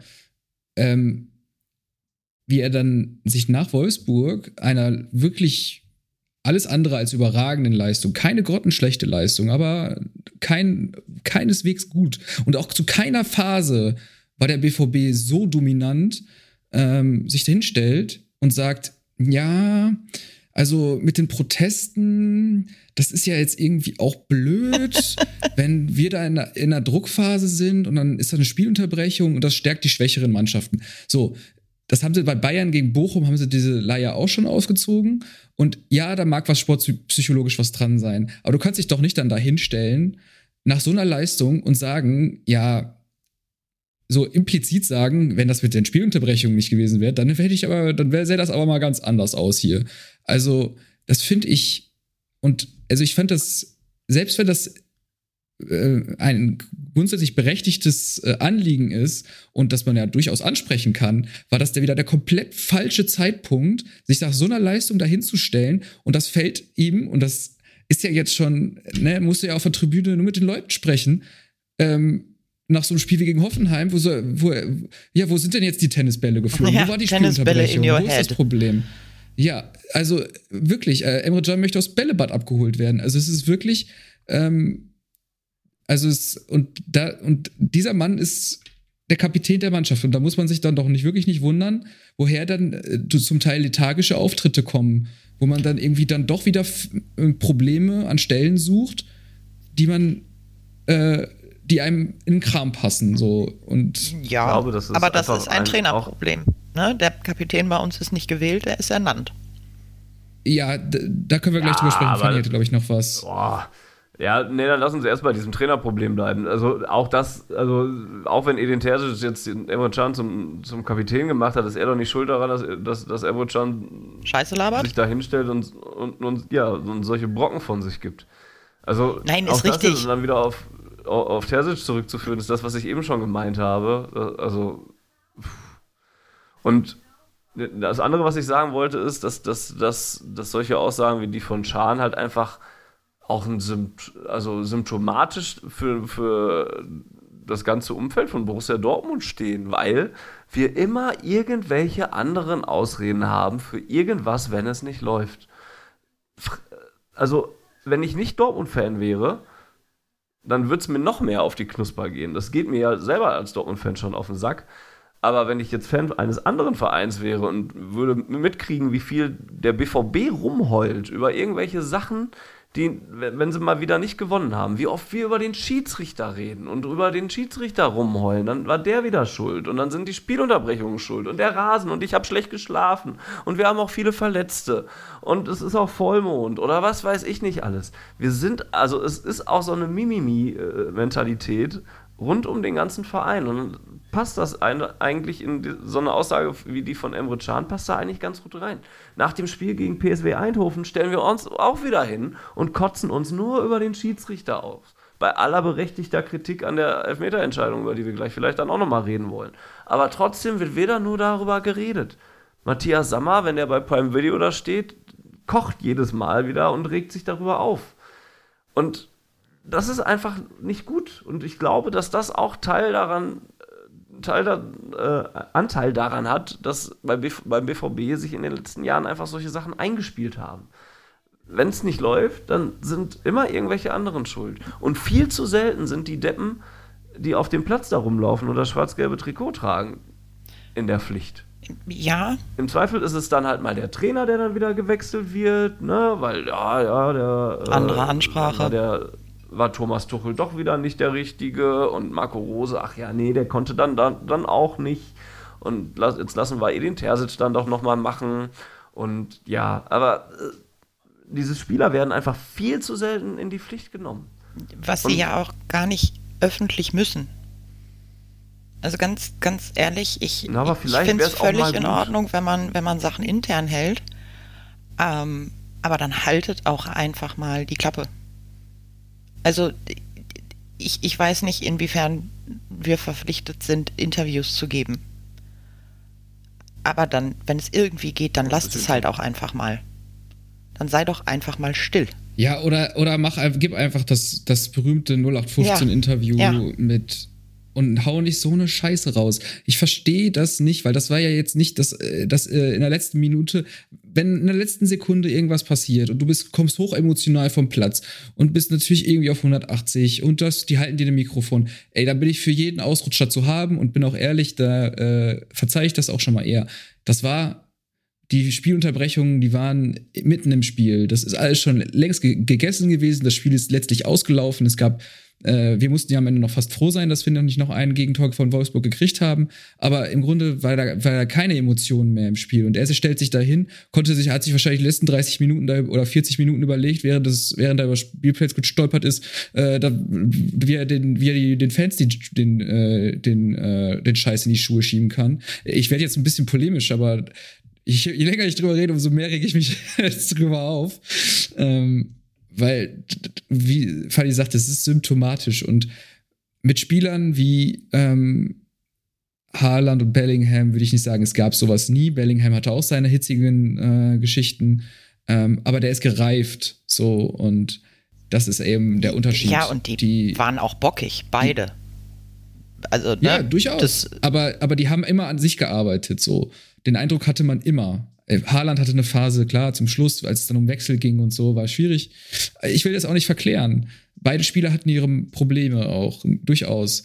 Ähm, nichtsdestotrotz finde ich es einfach ähm, Spieler, die in der Kapitänsposition sind, äh, als erfahrene Spieler gelten, als robuste Spieler geholt wurden, als Mentalitätsspieler geholt wurden. Da muss man sich ja auch mal klar machen. Der wurde als Mentalitätsspieler geholt und stellt sich danach hin, dass ihm ein paar Bälle äh, seine Mentalität kaputt gemacht haben, Alter also Ne, ja, und, und, in Freiburg ging es doch, äh, mit Freiburg ging es doch auch. Also er, erklär mir. Ja, es ist einfach eine Ausrede. Ja, nein, Schlicht und ergreifend eine Ausrede. Das, das, ist mir, das ist mir bewusst. Und ich, ich sag mal, ich kann mir auch ungefähr vorstellen, wo es herkommt. Das haben sie ja dann in den Wochen auch alle immer erzählt. Ja, und wenn die dann rumstehen bei den Temperaturen, dann werden die Muskeln wieder kalt. Und dann hat Emre sich gedacht, ja, warte mal, wenn das ein gutes Argument ist, dann nehme ich das jetzt auch mal. Ja, sagen ja ganz ja, viele also und dann probiere ich das jetzt auch. Er spricht ja, und das ist halt das Ding, er spricht ja als Kapitän nochmal für die Mannschaft. Ja. Das, das macht mich halt noch wütender. Und ähm, deswegen finde ich Emre Can als Kapitän eine furchtbare Wahl. Ich verstehe, warum sie es gemacht haben. Äh, aber äh, es stellt sich heraus, dass es einfach eine katastrophale Entscheidung war. Äh, da hätten sie doch wirklich besser Gregor Kobel nehmen können, der äh, äh, der spricht einfach weniger. Ja, so. Äh, aber, das aber, ist, aber es ist ja nicht die Lösung, Vorteil. einen Kapitän zu finden, der die Klappe hält. Man kann es ihm auch einfach mal sagen. Sei still. Seid einfach still. Ja. Wie du es gerade schon sagst, dann gibt das 0815-Interview. Hm, hm, hm. Ja, gut. Äh, Glaube ich. Und so. Wie gesagt, dann haltet einfach mal. Ja, aber es ist halt Luft einfach Kultur, Kultur dieses Vereins mittlerweile geworden, dass andere schuld sind am eigenen Fehlverhalten. Ne? Und das, das, das muss ganz, mir auch ein bisschen Sorgen. Für das die muss Zukunft, ganz, das, genau, das muss ja. ganz dringend raus aus diesem Verein. Und, und weiß nicht, jetzt wird wieder viel über Edin Terzic spekuliert und, und, und, und, na, ne? und dann, der müsste doch eigentlich schon weg und, und Nuri Schein ist ja schon da und der nächste Trainer und hier und da. Es wird dann, dann wird denen die nächste Ausrede mit Kredenz. Nimmt doch endlich, nach all diesen Jahren, endlich mal die Spieler in die Pflicht. Es sind ja nicht immer die gleichen Spieler jetzt in den letzten, über alle letzte acht Jahre oder sowas gewesen. Ne, da gab es ja jetzt auch genug äh, wechselndes Personal, aber da ist halt einfach viel mehr kaputt in diesem Verein. Und, und das ist so ein Kulturding. Da wird nicht genug gelebt. Also dieses bestritten auch ja, wahrscheinlich. Ja, so, auch. Also wir hatten und, ja schon immer mal bei Guerrero und so gesprochen, ne? Wohlfühloase, BVB. Ähm, ich ich glaube, da ist auch irgendwo was dran. Und der BVB bräuchte echt eine Frischzellenkultur, äh, eine Frischzellenkur, so heißt es. Äh, frisches Blut junge, also müssen nicht unbedingt junge Leute sein, aber externe Leute, die da mal eigentlich und die dann auch eine Chance kriegen. Und deswegen ärgere ich mich auch, also deswegen hoffe ich, hoffe ich, hoffe ich, dass die Nachfolge von Aki Watzke unbedingt mit externem Personal gelöst wird und nicht so eine interne Sebastian Kehl rückt dann hoch und boah, ich weiß, das sind die, das ist eine aber boah, nee, ich, ich brauch, also wir brauchen unbedingt externe Impulse. Und das ist nicht Matthias Sammer. Der ist auch schon viel zu, der ist auch schon da drin. Der ist auch schon in dieser Suppe äh, irgendwie unterwegs. Wie Fanny auch schon sagte, der, der stellt sich auch immer in die erste Reihe und äh, stellt sich da ins äh, The Zone-Mikro und, äh, und macht den Schiedsrichter lang. Das ist. Ähm, Ganz kurz, deswegen, das ist aber auch nicht unberechtigt an gewissen Stellen. Ne? Also lass uns jetzt bitte nein, nicht davon wegkommen. Nicht ähm, dass Nein, das nicht auch nicht. gerne mal eine, eine, deutliche Berechtigung hat. Es ist nur nicht das einzige Problem. Und wenn wir jetzt mal so ein bisschen zurückgehen in der Zeit, es gab Situationen, da haben, ich rede jetzt einfach für euch mit, ich bin mir sicher, es war bei euch nicht anders. Da haben wir auf der Tribüne gestanden und haben gedacht, okay, dann müssen wir jetzt heute den Gegner und den Schiri schlagen. Und dann haben wir das halt gemacht. Dann war das die Idee und du hast das halt ne, du hast das auf dem Platz gefühlt, du hast das auf der Tribüne gefühlt, okay, heute sind es nicht nur elf Gegner, heute haben wir noch einen zwölften. Dann müssen wir jetzt zusehen, dass wir dem, ich sag mal, je nach, wie, wie, wie nennt man das, je nach Krankheitsbild, dass wir dem keine Gelegenheiten geben, hier irgendwie großartig ständig Fouls gegen uns zu pfeifen, bevor er mit einer gelb-roten runterfliegt. Oder ähm, ne, was auch immer. Also, dass du, dass du halt wirklich so dieses Gefühl hattest, ja gut, dann halt heute einen mehr schlagen. Und nicht, ja, was mache ich denn jetzt? Die höhere Macht. Ja, ich meine, es, es ist halt auch einfach ganz oft der Fall, wenn es nicht läuft, so wie es im Moment bei uns läuft, dann kommt noch Pech dazu. Ne, dann hast du halt, aber wenn die das mal so kommentieren würden, dass es on top vielleicht einfach ärgerliche Zustände sind, die man aber so oder so noch verhindern hätte können. Ne? Also das hat Edin Terzic, glaube ich, ähm, nach, weiß gar nicht, beim PSW Elfmeter, glaube ich, sogar danach tatsächlich auch gesagt. Wir hätten es vorher viel früher irgendwie verteidigen müssen. Irgendwie was hat er da gesagt? Äh, wir ja. sind ja hier der äh, Wischiwaschi-Podcast, deswegen arbeiten wir nicht mit Zitaten. Ähm, aber sinngemäß hat er sowas gesagt wie, wir hätten es vorher. Und das wünsche ich mir viel mehr. Und dass das auch in vielen Strukturen äh, klar wird, dass die Mannschaft da auch in die Verantwortung dann genommen wird und denen, dass die das auch verstehen. Und wenn ich aber sowas dann lese, wie was Emre Can nach Wolfsburg gesagt hat, dann scheint das bei der Mannschaft nicht so richtig anzukommen, wenn der Trainer äh, sowas sagt. Und das ist dann doch ein bisschen besorgniserregend. Ähm, das wollen wir denn kurz eben einmal über den Elfmeter sprechen? Ich habe ihn ganz, nicht ganz gesehen. kurz, um, um das, bevor ja, wir, bevor wir jetzt rein. zum Elfmeter abbiegen. Aber du hast vorhin gesagt, du hättest so gerne jemanden von extern. Ey, ganz ehrlich, es ist, es ist mir, äh, im Prinzip ist es mir völlig wurscht. Ähm, wo wir wen herholen. Es geht grundsätzlich um, um, um ähm, eine Attitüde, um eine Haltung weil sowohl ähm, auf dem Platz als auch im, in den Büros ähm, scheint, scheint sich die, die, die gleiche, der, der gleiche Haltungsfehler eingeschlichen zu haben. Ne? Fanny hat es halt gerade auch schon gesagt, das ist seit, seit Ewigkeiten so.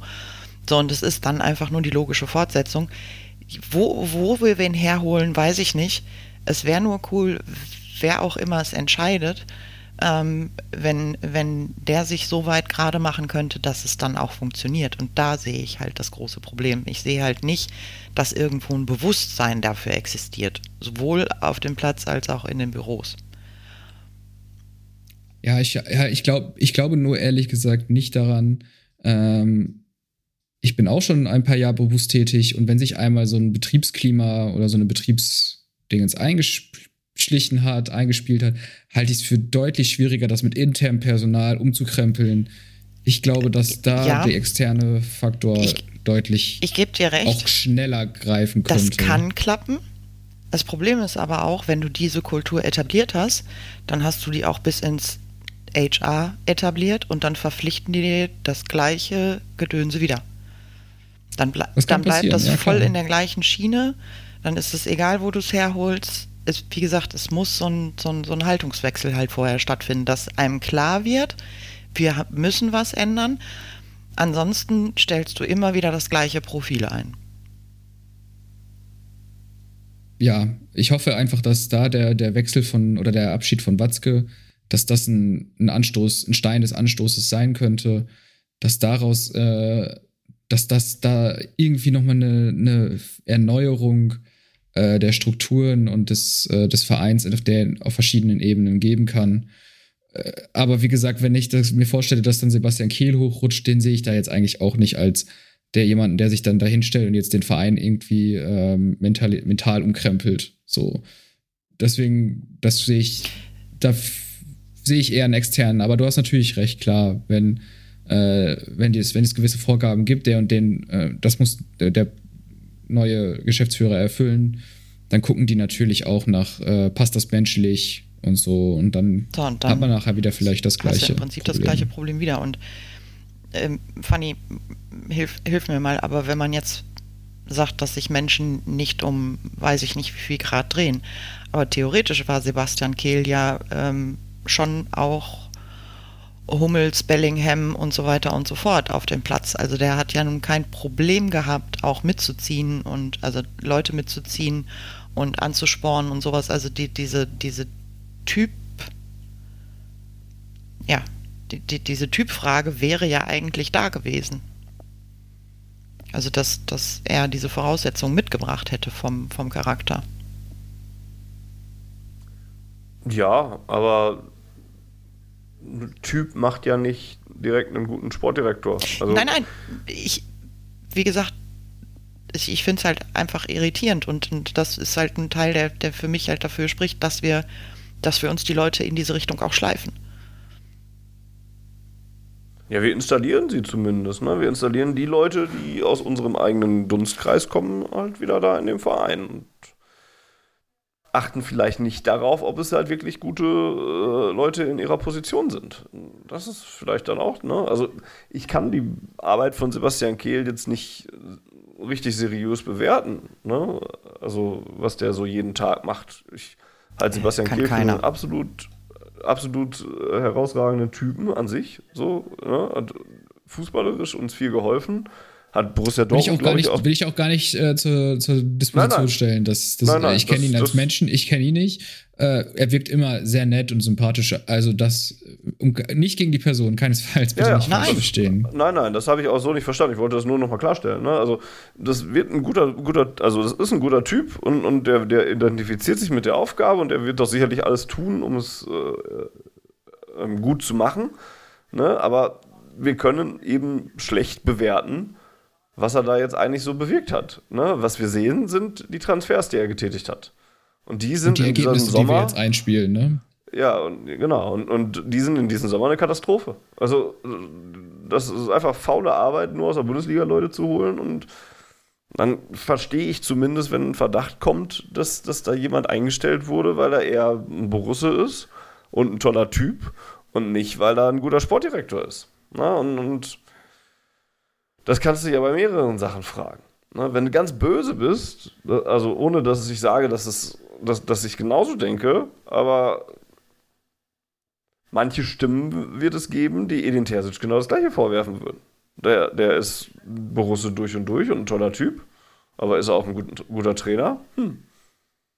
Ja, und, und wir müssen raus aus dieser Suppe. Ich glaube nicht, dass wir schnell da rauskommen weil wir diese Suppe seit Jahren löffeln. Aber das wäre halt der Lösungsansatz. Aber ich weiß nicht, wie es passieren soll. Ne? Yannick hat angesprochen, ja, bei Watzkes Vertragsende wäre die Gelegenheit da. Aber so sehr er sich wünscht, dass es nicht Sebastian Kehl wird, so große Zweifel habe ich daran, dass es nicht Sebastian Kehl wird, der dann da aufrückt und dann irgendwer anders da dann Sportdirektor macht oder so. Äh, äh, ja, das ist ja das, was ich meinte mit, man muss die Probleme erstmal identifizieren, um dann die entsprechende Nachfolge zu regeln. Und ich sehe halt nicht, dass jemand bereit ist einzusehen, dass es, dass genau. es Probleme gibt. Oder ja. wie, wie auch immer man das jetzt nennen will. Also ich meine. Ich habe für Borussia Dortmund häufig schon den, den, dieses Bild eines, eines kleinen Dorfvereins äh, bemüht, wo, wo die Leute an der Theke sitzen und, und sich dann da irgendwie ihre Posten zuschustern und, und sowas alles. Und Borussia Dortmund ist immer noch ein kleiner Dorfverein, was, was solche Sachen angeht. Da werden immer noch die Leute installiert, die, die gerade passen und dann, ne, dann Aki spielt, kloppt Karten mit dem und den ja, und wir gut. sind ein also eigentlich ein großes Unternehmen sollten wir sein und ein großer Verein sein, der professionell geführt wird, aber das sind wir nicht. Und das ist, glaube ich. Ja, das ist ja, das ist ja keine exklusive Diskrepanz, die wir da haben. Die ähm, findest du ja auch beim auch so erfolgreichen Bayern München. Die haben halt ja, jahrzehntelang Glück gehabt, Problem, dass sie, ja. dass sie Leute am Ruder hatten, die halt wirklich, wirklich äh, gut waren in ihrem Job und abgezockt genug und deswegen gibt es da ja auch gewisse Spitznamen, ähm, begründete Spitznamen. Und ähm, ja, das, das ist, das ist halt immer das Ding. Ne? Du, du, du bist ein Fußballverein, du spielst ein Spiel, das im Prinzip nicht wirklich kalkulierbar ist. Du versuchst aber ein planbares Wirtschaftsunternehmen zu sein. Da, da, da, da stehst du mit dem einen Fuß ich will noch nicht mal sagen auf dem einen Pferd und mit dem anderen auf dem anderen, sondern mit einem Fuß stehst du auf dem Pferd und mit dem anderen auf dem Elefanten oder irgendwas. Also das ist halt wirklich, das ist schon ein sehr, sehr schräger Ansatz, den man da im professionellen Fußball hat. Aber nichtsdestotrotz, ich, mein Fazit ist immer noch, wenn die handelnden Personen nicht das Problem erkennen, dann können wir einstellen und holen und was weiß ich und intern und extern und ist völlig egal dann wird der Kreis nicht durchbrochen. Das wird ja auch bei, äh, ich verfolge ähm, ein wenig, äh, was da in, äh, im anderen Ruhrclub so passiert, dem in Bochum? Blau und den, mh, genau, der, nee, den, den weniger erfolgreichen, äh, der mit dem schlechten Bier. Ähm, ah. Und da äh, ist jetzt auch aktuell, ähm, da wurden dann schon teilweise so Videos gemacht, Parallelen BVB und ne, die Blauen. Ähm, ich glaube auch, dass da wird von den Fanseite auch viel kritisiert, dass es da viel Vetternwirtschaft gab und dass da, ähm, gut, da gab es ne, ne, dieses Machtvakuum, was äh, Tönnies da hinterlassen hat. Und äh, da haben jetzt ganz viele ähm, machthungrige Menschen halt reingestochen. Und damit ist, daran zerbricht dieser Club ja jetzt gerade. Ähm, und das ist so, das, das ist der, äh, der Worst Case, äh, wo wir aufpassen müssen, dass wir nicht auch in so eine Richtung kippen.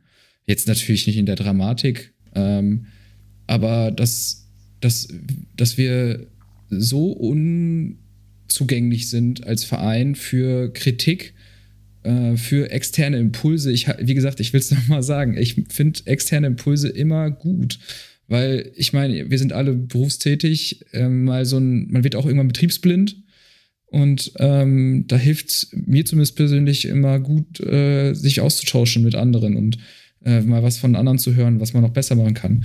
Aber du hast natürlich, Nina, auf der anderen Seite natürlich auch recht, wenn das eine Haltungsfrage ist und da die Haltung nicht existiert, dann kannst du so viele externe Impulse und so viele Seminare und so viel, was weiß ich, äh, externes Personal holen, wie du willst.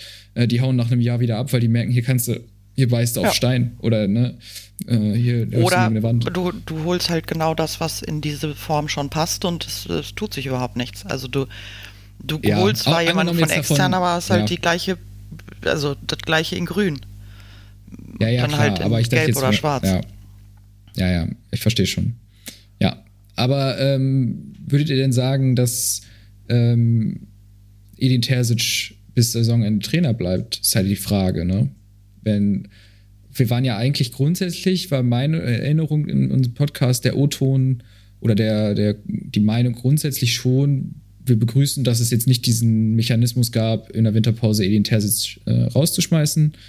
Äh, würdet ihr sagen, das war die richtige Entscheidung, stand jetzt und glaubt ihr, der gute Edin bleibt uns bis Saisonende noch erhalten? Weil darüber hinaus, seien wir mal ehrlich, die Fantasie hat, glaube ich, keiner mehr von uns, dass das länger geht. Aber würdet ihr sagen, bis Ende Saisonende es klappt noch weiter oder ist er raus? Vielleicht, vielleicht Funny.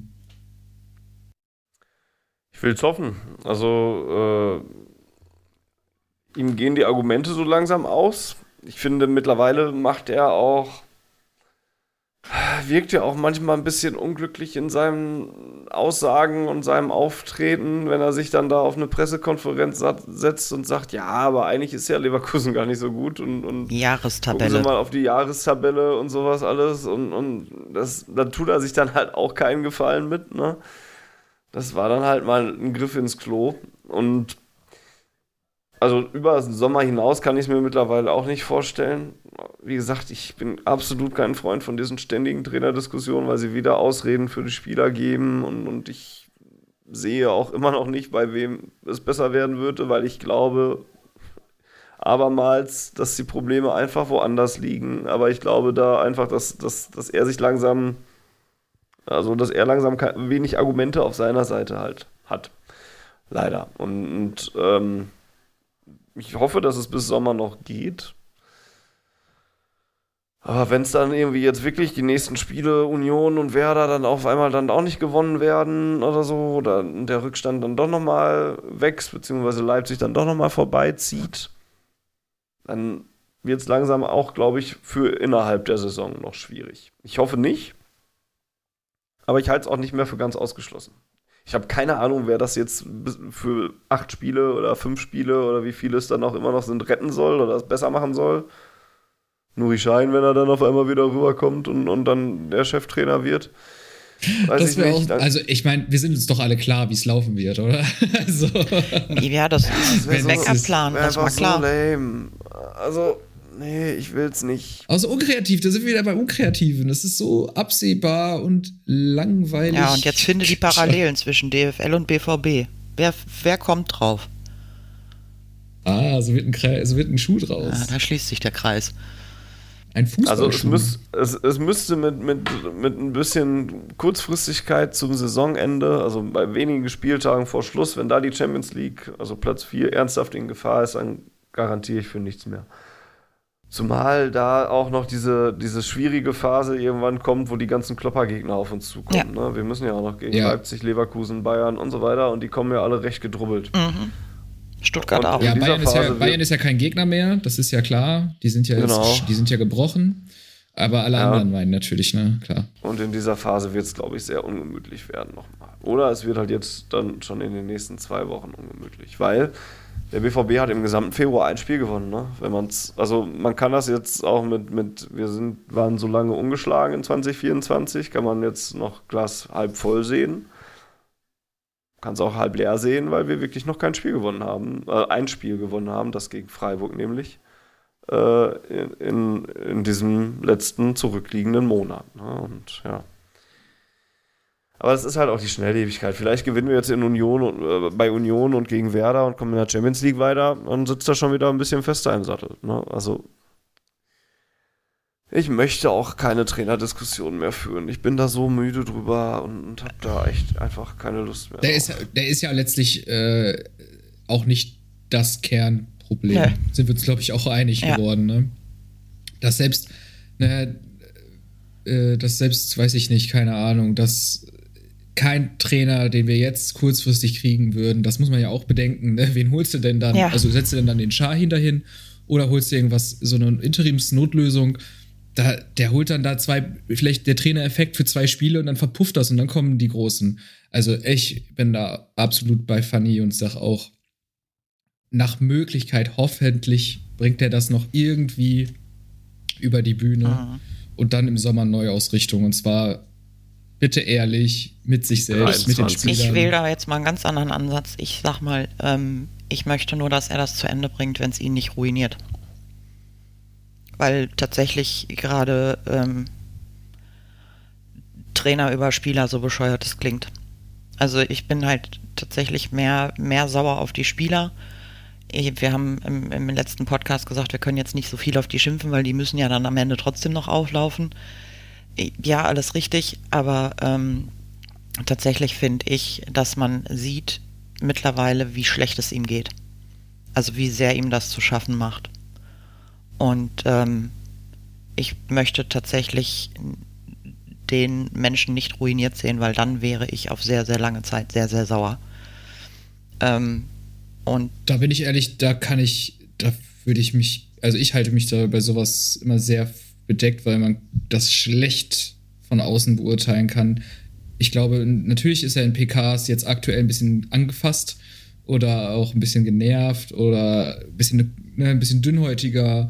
Ob das direkt auf seinen, äh, seinen psychischen oder wie auch immer. Ich habe ihm jetzt keinen Burnout unterstellt, aber dem geht's definitiv Natürlich nicht gut. Ihm nicht, nein. Und er ist, ich sag mal, gestresster in, in, in dieser Situation jetzt als, als irgendein Tuchel oder wer auch immer.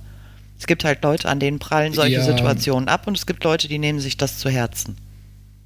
Ich kenne ihn nicht gut genug dafür, um das zu beurteilen. Da weiß ich nicht, will ich, ich will mich bei sowas, dann, wenn ich keine Ahnung habe, mich lieber nicht mit einmischen. Gut, musst ich du bin, ja gar nicht. Ich glaube, dass, nee, ich glaube, dass Edin Terzic alt genug ist und sonst im Zweifel auch selber noch. Ja, aber das ist meine Befürchtung, äh, dann eben mit, den Stecker zieht. Dass, dass, dass er irgendwann aufgibt. Also das ist tatsächlich das Szenario, was ich eher sehe. Ich, ich glaube tatsächlich im Moment nicht daran, ähm, dass das Problem sein könnte, dass sie ihn äh, vor die Tür setzen, sondern ich, ich habe eher das Gefühl, dass er irgendwann sagt, ich kann nicht mehr. Das glaube ich eher dann wiederum nicht. Ich glaube, er würde dann sagen, bis zum Saisonende. Das zieht er noch durch. Und würde dann aber, vielleicht ist das intern schon kommuniziert, ähm, dass dann, wenn, das kennt man ja vielleicht aus dem Privatleben, wenn man erst das Ende sozusagen im Sichtfeld hat, also so, dann läuft der Rest auch schon wieder leichter. Ähm, wenn es wirklich über die Saison hinaus nicht weitergehen sollte, dann ähm, glaube ich, wird Edin das auf jeden Fall bis zum Saisonende nach eigenen Möglichkeiten und Ermessen und auch durchziehen. Ähm, und ich kann mir nicht vorstellen, dass er dann selber sagt, ich gehe. Er würde höchstens Ende der Saison sagen, ich gehe von sich aus, wenn der Verein das nicht selber schon äh, okay. kommuniziert hat. Ähm, und Punkt 2 der Übung. Auch das glaube ich nicht. Ich glaube, der zieht, zieht das weiter durch. Also erstens weiß ich es auch nicht so genau, hat Janik schon gut erklärt, wie es so bei ihm steht. Und, und zweitens, wenn dann, glaube ich auch, dass der erstmal noch durchzieht. Ja, aber nicht, ich will jetzt nicht sagen, dass, äh, dass du Unrecht Nö, hast. Es geht ja nicht ähm, um Recht oder Unrecht. Ich glaube schon, dass ihn das extrem schlaucht. Ähm, und dass ihn das auch für möglicherweise als äh, Borusse natürlich härter trifft, wenn es nicht läuft. Ich meine, er nimmt sich das mit Sicherheit auch noch mal eher zu Herzen, wie du schon sagtest, als jetzt Tuchel, der in Bayern jetzt auf das auf eine Arschbacke im Grunde absitzt oder äh, Marco Rose, der jetzt äh, vielleicht eine schwierige Phase beim BVB hatte. Ne? Klar, das, da stimme ich dir voll zu, dass das dem mehr zusetzt. Glaube ich auch. Worauf ich jetzt noch hinaus wollte, ist das, was, was, was Teil 2, der mich so ein bisschen äh, nervt daran. Ich halte ihn tatsächlich ähm, mit Abstand noch für einen der reflektiertesten, die wir da rumlaufen haben. Also der, der ähm, sich auch noch, noch tatsächlich äh, selbst hinterfragt und, und da, ich glaube, Jens hat das mal in irgendeiner der, der vorherigen Folgen gesagt, naja, wenn, wenn, ich jetzt hier schon sitzen muss, dann bitte wenigstens mit dem Edin Terzic, weil er zumindest ein, ein Arbeiter ist und, und ähm, ja, nicht, nicht scheu davor. Ähm, ja, und, und das wäre dann für mich so, dass wir ja vollends in, in, in der Brühe versinken. Weil ich mir denke, okay, das ist, das ist der Einzige, dem ich im Moment zutraue, dass, dass er so, so einen Funken Selbstreflexion hat, dem, dem das irgendwie an die Nieren geht und der nicht sagt, ähm, ja, kann hier alles gar nicht, das, das haben wir schon immer so gemacht und das muss so, ja, das, ich fände es wirklich katastrophal. Lass uns Wie vielleicht noch, Janik Ja. hatte vor z- 20 Minuten mal gefragt, wie es denn jetzt mit dem Elfmeter in Eindhoven aussieht. Äh, Entschuldigung. Ja. wir können da jetzt gerne noch drüber reden, aber vielleicht auch eher mit dem Fokus auf das Weiterkommen in der Champions League.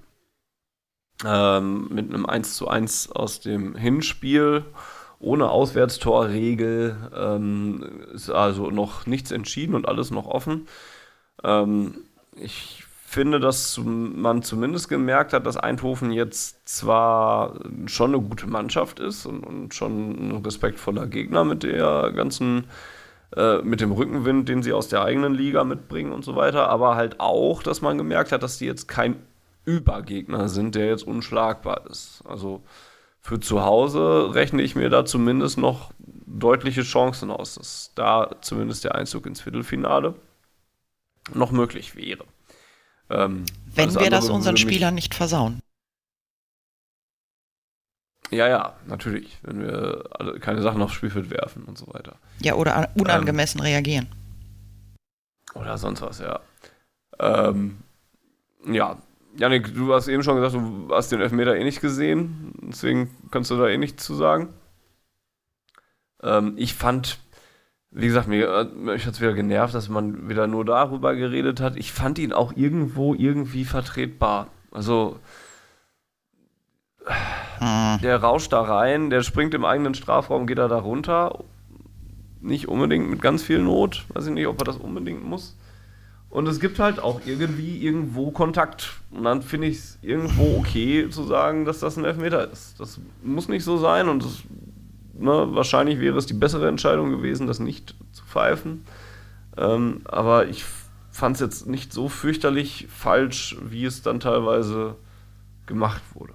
Lass mich eine Frage stellen. Du sagst ja Rausch da rein. In Echtzeit oder in äh, der Zeitlupe? Na, er, er geht im eigenen Strafraum runter und, und, und fährt die Beine raus. Also mit welcher Geschwindigkeit, also war jetzt gar nicht darauf bezogen. Ach so. Also es ist ja wirklich das, das eine Bein, das vorangeht und er trifft ihn nur mit dem angewinkelten. Also Ja, spielt erst ja den Ball und trifft ihn dann mit dem angewinkelten Bein. Ja, aber, aber auch dann trifft er ihn ja noch und haut ihn ja und senzt, also ja, senzt ihn nicht um aber und er haut ihn nicht um, aber wenn, er trifft wenn ihn er halt. den, er, er, er, er hat ja faktisch den Ball getroffen und von, also ich kenne die Beine von Mats Hummels nicht, aber ich glaube, die sind ziemlich gleich lang. Wenn man eins anwinkelt, dann ist das auf jeden Fall nennenswert kürzer als das andere. Das heißt, er hat eine ganze Zeit vorher den Ball gespielt und eine zumindest messbare Zeit später den Spieler getroffen. Ähm, ich sehe das nicht als Elfmeter, weil wenn, wenn wir damit anfangen oder mit solchen Fouls überhaupt anfangen, dann habe ich sehr oft das Problem, dass mir jemand sagt, ja, der hat den Ball gespielt. Dann gibt es ganz andere Situationen, wo ich mir denke, jo, und dann hat er den Spieler aber auch noch volle, volles Pfund abgeräumt und abgeräumt hat er nicht. Also es Nee, ist nicht, dass eben der schon getroffen, ne? Also und, berührt. Und, Ja. ja, und, und zu Fall gebracht, im, im Zweifel halt auch. Ne? Also, ja, ich verstehe, wo der Unmut herkommt und ich verstehe auch, dass da in der, gerade in der Champions League, in der äh, Masse der ähm, ähm, Entscheidungen, die es gegen Borussia Dortmund da in der letzten Vergangenheit gab, dass es da halt sehr frustrierend ist. Ähm, ja, aber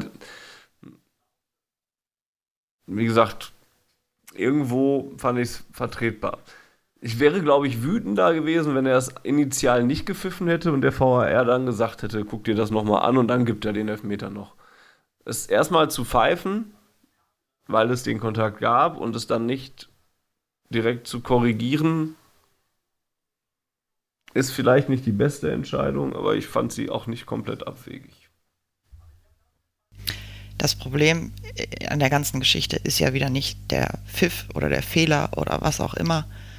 Ähm, ob es jetzt einer ist oder es ist keiner, ist eigentlich überflüssig zu diskutieren. Ähm, wir sind wieder bei dem alten Problem und auch da es schließt sich ein Kreis. Ähm, du hast einen zweiten, über den du dich ärgern kannst, mit dem VAR bekommen. Das ist alles. Das ist ein, eine zweite Instanz, über die du dich ärgern kannst. Du hättest dich normalerweise kurz darüber geärgert, dass dieser Schiedsrichter das nicht richtig gesehen hätte. Du hättest dich aufgeregt und hättest gesagt, das ist ja so eine Scheiße, gerade in der ähm, Champions League Elfmeter-Historie, weil wir auch letzte Saison durch so eine Nummer dann rausgeflogen sind. Ähm, ist richtig, ne? Ja, mit Chelsea und diesem. Ja, diese, dieses Pseudo-Foul von Bellingham, richtig? Das war Manchester City. Ach so, nee, ja, Entschuldigung jetzt. Letztes Jahr müsste War Chelsea Handelfmeter? sein, wo- Aber wo es ist auf jeden Fall, es ist sehr, sehr schön, dass, dass wir so eine tolle Auswahl an äh, Champions League Fehlentscheidungen haben. Was, was ich meine ist, mein, mein größeres Problem noch als irgendeine Fehlentscheidung ist die Tatsache, dass ich jetzt immer zwei habe, die sich fehlentscheiden können.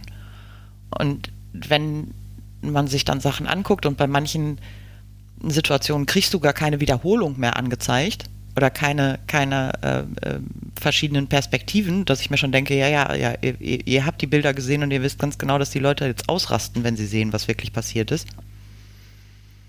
Nicht nur auf den BVB bezogen, es gab ja in letzter Zeit einige ähm, interessante Entscheidungen.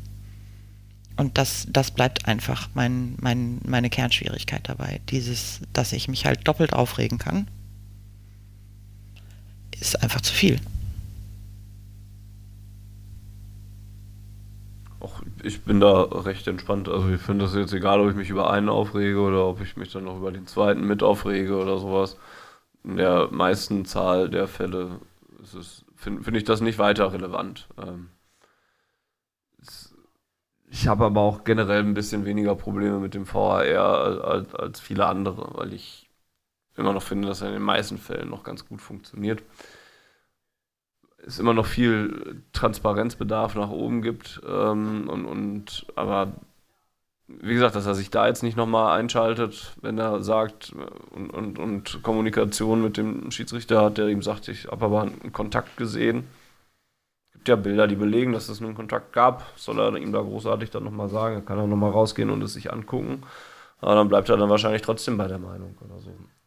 Weiß nicht, da wird sich dann halt auch immer viel reingesteigert. Ich bin da was das angeht, bin ich zumindest ein bisschen ruhiger und entspannter. Aber Yannick, kommen wir denn noch weiter, um dich mal wieder in dieses Gespräch äh, zurückzuholen? Glaubst du, Borussia Dortmund steht bald im Viertelfinale der Champions League? Also so sicher wie äh, sich der ein oder andere BVB-Spieler nach dem Spiel war oder auch vielleicht der BVB selber sich auch vielleicht sicher war, so sicher bin ich mir da nicht.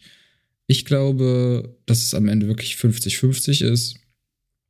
So wie sowieso im Sport, aber in dem Fall glaube ich sogar tatsächlich beide Mannschaften haben ungefähr das gleiche, die gleiche Chance aufs Weiterkommen. Du hast gerade gesagt, dass du Eindhoven als nicht so stark sportlich, also nicht überragend unschlagbar wahrgenommen hast. Ähm, ich habe die Zusammenfassung gesehen, dementsprechend äh, war das auch mein Eindruck, zumindest was ich von den Chancen gesehen habe. Äh, deswegen glaube ich, dass der BVB genauso gute Chancen aufs Weiterkommen hat wie Eindhoven. Heimspiel ist natürlich nochmal ein Bonus. Also vielleicht 55 Prozent für den BVB oder 60, weil es das Westfalenstadion ist. Ähm, Hm. Und ja, also ich tendiere dazu, dass der BVB weiterkommt, aber wir können ehrlich, wir können so gut auf die Nase fliegen. Das ist überhaupt kein Problem. Gegen Hoffenheim sah es weitgehend so gut aus. Ähm, und am Ende legst du dir da zwei Eier hinten rein. Bei der Abwehr mit Emre Can und, und auch Schlotterbeck, da, da wette ich, ich wette Keine kein Sorge, Geld Schlotterbeck ist gesperrt. Ach, guck, Glück gehabt. Ja, was ich besonders schön fand, weil er war ja der mit der großen Klappe von wegen dann äh, Flutlicht im Westfalenstadion. Äh, das werden wir auf jeden Fall Das hat er hinkriegen. bestimmt nicht gesagt. Das hat, er bestimmt, das hat er bestimmt nicht gesagt, Westfalenstadion. Das ist korrekt, aber das andere sage ich nicht. Jetzt müssen wir uns entscheiden, wie wir rausfinden, wo das Spiel ist. ähm, Nee, aber ich, Also, ich glaube, äh, da ja. da, da war, ich, war ich tatsächlich kurz ein bisschen flaut. Ich denke, ja, pff, dann, ich freue mich, dich auf der Tribüne zu sehen. Du wirst, du wirst Vorsänger dann den Tag oder was. Also, äh, natürlich hat er sich auch nicht mit, mit äh, absoluter Absicht sperren lassen, aber es war aus, aus der gleichen Kategorie unglücklich wie Emre Chans Tennisball ähm, äh, Incident, sich jetzt als der gesperrte Spieler hinzustellen und sa zu sagen, ja, ja, das wird gerockt, das kriegen wir hin, fand ich steil. Also, und ich bin, ich bin bei dir, äh, Yannick, ich sehe das noch nicht, dass das gewonnen ist, weil ähm, wir haben jetzt das Auswärtsspiel und dann kommt PSG, ist das richtig? 13.3. PSG kommt gar nicht. Ach, P äh, PSW, ja. PSW kommt nach zwei Auswärtsspielen. Union und Werder und dann ist das PSW-Spiel. Ja, das heißt, du kannst dich jetzt äh, zumindest im, im Westfalenstadion nicht großartig versöhnen. Auswärtsspiele sind eh immer ein bisschen schwierig. Also je nach, nach Stimmung kann das auch durchaus sein, dass die schon beim Warmmachen auseinandergerissen werden. Und dann brauchen wir über gar nichts mehr reden. Das glaube ich, das glaube ich, glaub ich, gar nicht. nicht. Das, Nein, macht, das, das machen wir ja, es passiert ja eigentlich nicht. Ich meine, das, ich glaube, das können die Fans noch trennen. Bundesliga, selbst wenn jetzt zwei Spiele in die Binsen gehen, die Champions League ist nochmal eine andere Nummer. Weil da sind alle, da haben alle Bock. Das, das glaube ich nicht, dass die mit Pfiffen begrüßt werden. Das, das, äh, das glaube ich nicht. Aber natürlich, wenn das Spiel früh kein ähm, positiven Verlauf nimmt, dass relativ früh vielleicht 0-2 steht, ja, das, und der BVB sich äh, mit Fehlpass an Fehlpass den reiht, dann klar, dann holt das Stadion auch die Mannschaft nicht mehr zurück ins Spiel. Da bin ich dann auch bei dir. Ja. Aber vielleicht machen wir dann doch eben die beiden. Ich muss kurz eine äh, Korrektur, bevor es eine, eine Rückmeldung gibt. Das zweite Auswärtsspiel ist Mainz und nicht Werder. Wirklich? Also zumindest laut. Äh, nee, warte mal. Habe ich jetzt Mist gemacht? Nee, Mach mal weiter. Ich guck, Aber ich wir können erstmal über Union sprechen. Ähm, Dolly Malen, unser bester, unser bester Spieler ist gesperrt. Funny. Wie konnte ja, das, das denn passieren? Das ist durchaus ärgerlich jetzt, ja. Ähm, der einzige Spieler, der in den letzten Wochen performt hat. Ja, der, auf jeden Fall gut performt hat. Auch darauf wurde Identität heute äh, bei der Pressekonferenz dann angesprochen.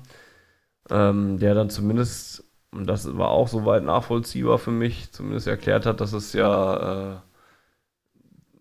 jetzt zumindest ein bisschen besser ausgestattet äh, ist, also dass der Kader wieder ein bisschen besser ausgestattet ist äh, auf der Flügelposition, weil Karim Adeyemi zum Beispiel jetzt wieder mit dabei ist. Ähm, und ansonsten hat man mit Bino Gittens und Sancho und sowas ja auch noch ein paar andere Leute. Ähm, ärgerlich ist es trotzdem, ähm, weil er nun mal gut wirklich äh, zurecht war und der Spieler war, der ähm, meistens dann doch noch ähm, für Furore gesorgt hat und auf den man sich dann doch noch verlassen konnte. Naja, verlassen. Also wirklich Konstant naja, war er jetzt auch nicht, aber er hatte noch. Aber er hat immer geknipst ja, eigentlich. Ja, ja, nein, also ich stelle das nicht, ich stelle das nicht in Frage. Äh, es ist nur halt so ein bisschen der, der Einäugige unter den Blinden. Und ich nehme alles zurück. Ich habe ähm, ich, ich hab mich vertippt hier. Ich war in, in äh, den Spielplänen und habe dann bin, bin eine Seite zurückgesprungen und war dann in der Spieltagsübersicht und deswegen kurzer Aussetzer. Ähm, Wobei ich ganz ehrlich sagen muss, die gelbe Karte, die er da kassiert, es ist ärgerlich, aber ich habe schon ein bisschen Verständnis für seine Reaktion. Weil, weil ich weiß nicht, zum wievielten Mal er oder andere BVB-Spieler halt aus Gründen der Minuten äh, dann ne, beim, beim Ball ins Ausspielen nochmal eben in, in den Bande gescheppert wurden. Da war er nicht der Einzige da wäre ich halt auch irgendwann sauer gewesen und ich sag mal, die Emotion gestehe ich ihm zu. Auch wenn das das natürlich nicht besser macht. Zumal Union ja unter dem neuen Trainer tatsächlich so ein bisschen in den, in den Tritt findet, ne? Wenn ähm, du vier gelbe Karten hast, kann man auch mal vielleicht die eine oder andere Emotion anders ausleben. Ja, wäre gegangen, aber wie gesagt, also das ist jetzt nicht das ist jetzt nicht die, die Stelle, wo ich, wo ich echt sauer werde. Dann, da, da hätte ich mich eher über ein, über ein blödes, blödes Foul oder irgendwas geärgert. Naja, ist halt letztlich jetzt auch egal, ne? Kann man sich jetzt auch äh, ärgern, wie man möchte. Wir müssen jetzt damit klarkommen und Union, genau, die kommen gerade besser in Tritt. Und ich glaube, das wird echt eine schwierige Nummer. Äh, das kann echt ja, knapp werden. Und eigentlich müssten wir das gewinnen, damit ein bisschen Ruhe reinkommt. Und am besten dann auch noch in Bremen gewinnen. Aber das ist jetzt auch ein bisschen äh, Eulen nach Athen tragen. Ne? Also am besten die nächsten beiden Spiele gewinnen. Ja, ja, ja, am besten einfach mal alle Spiele gewinnen. Ja, wie siehst du denn unsere Chancen? Was holen wir denn aus den drei Spielen? Also Union, Werder und Eindhoven. Wenn ich jetzt auf, auf Funny schaue. Ja, musst du nicht. Also, es ist eigentlich alternativlos, dass du in der Bundesliga sechs Punkte brauchst, wenn du in der Champions League willst. Gerade weil das jetzt noch die Spiele sind, die noch nicht die ganz großen Hochkaräter-Gegner sind. Na? Und in Champions League musst du, also, da musst du nicht weiterkommen, aber da solltest du es vielleicht, um eine bessere Stimmung zu haben. Also, ich glaube es eigentlich nicht, aber das ist eigentlich das, was, was wir brauchen und das, was relativ anders auch nicht geht.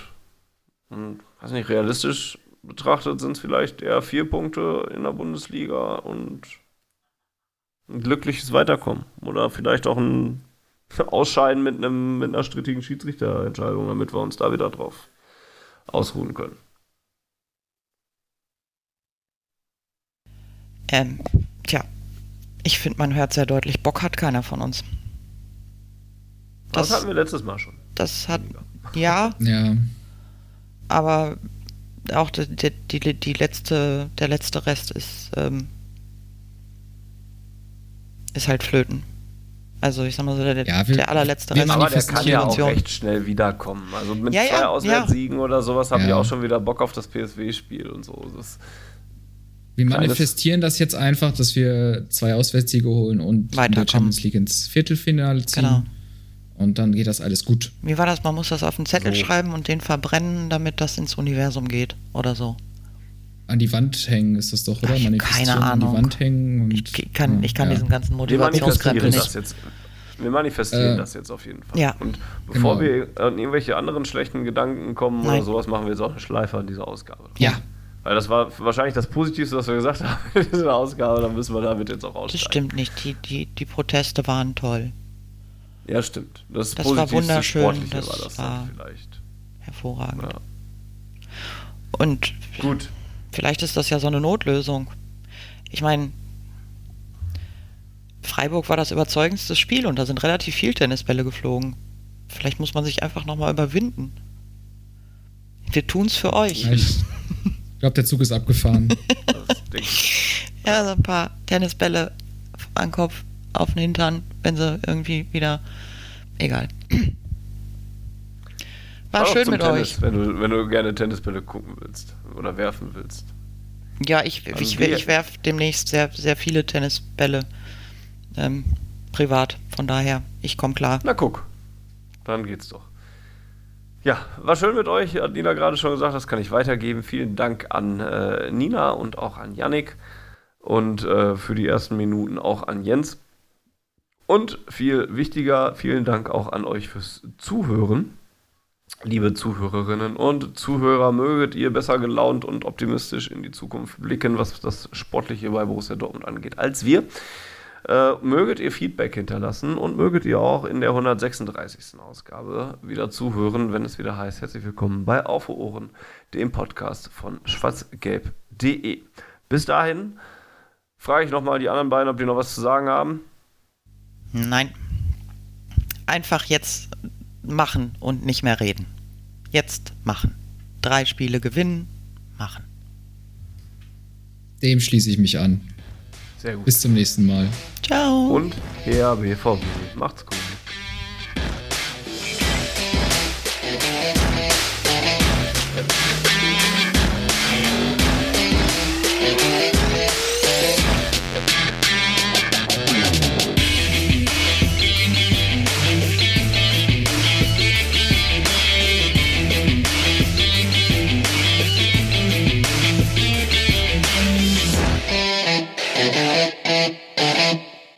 Die Zuhörerzahl, wie immer präsentiert von schwarzgelb.de, dem Fanzine über Borussia Dortmund.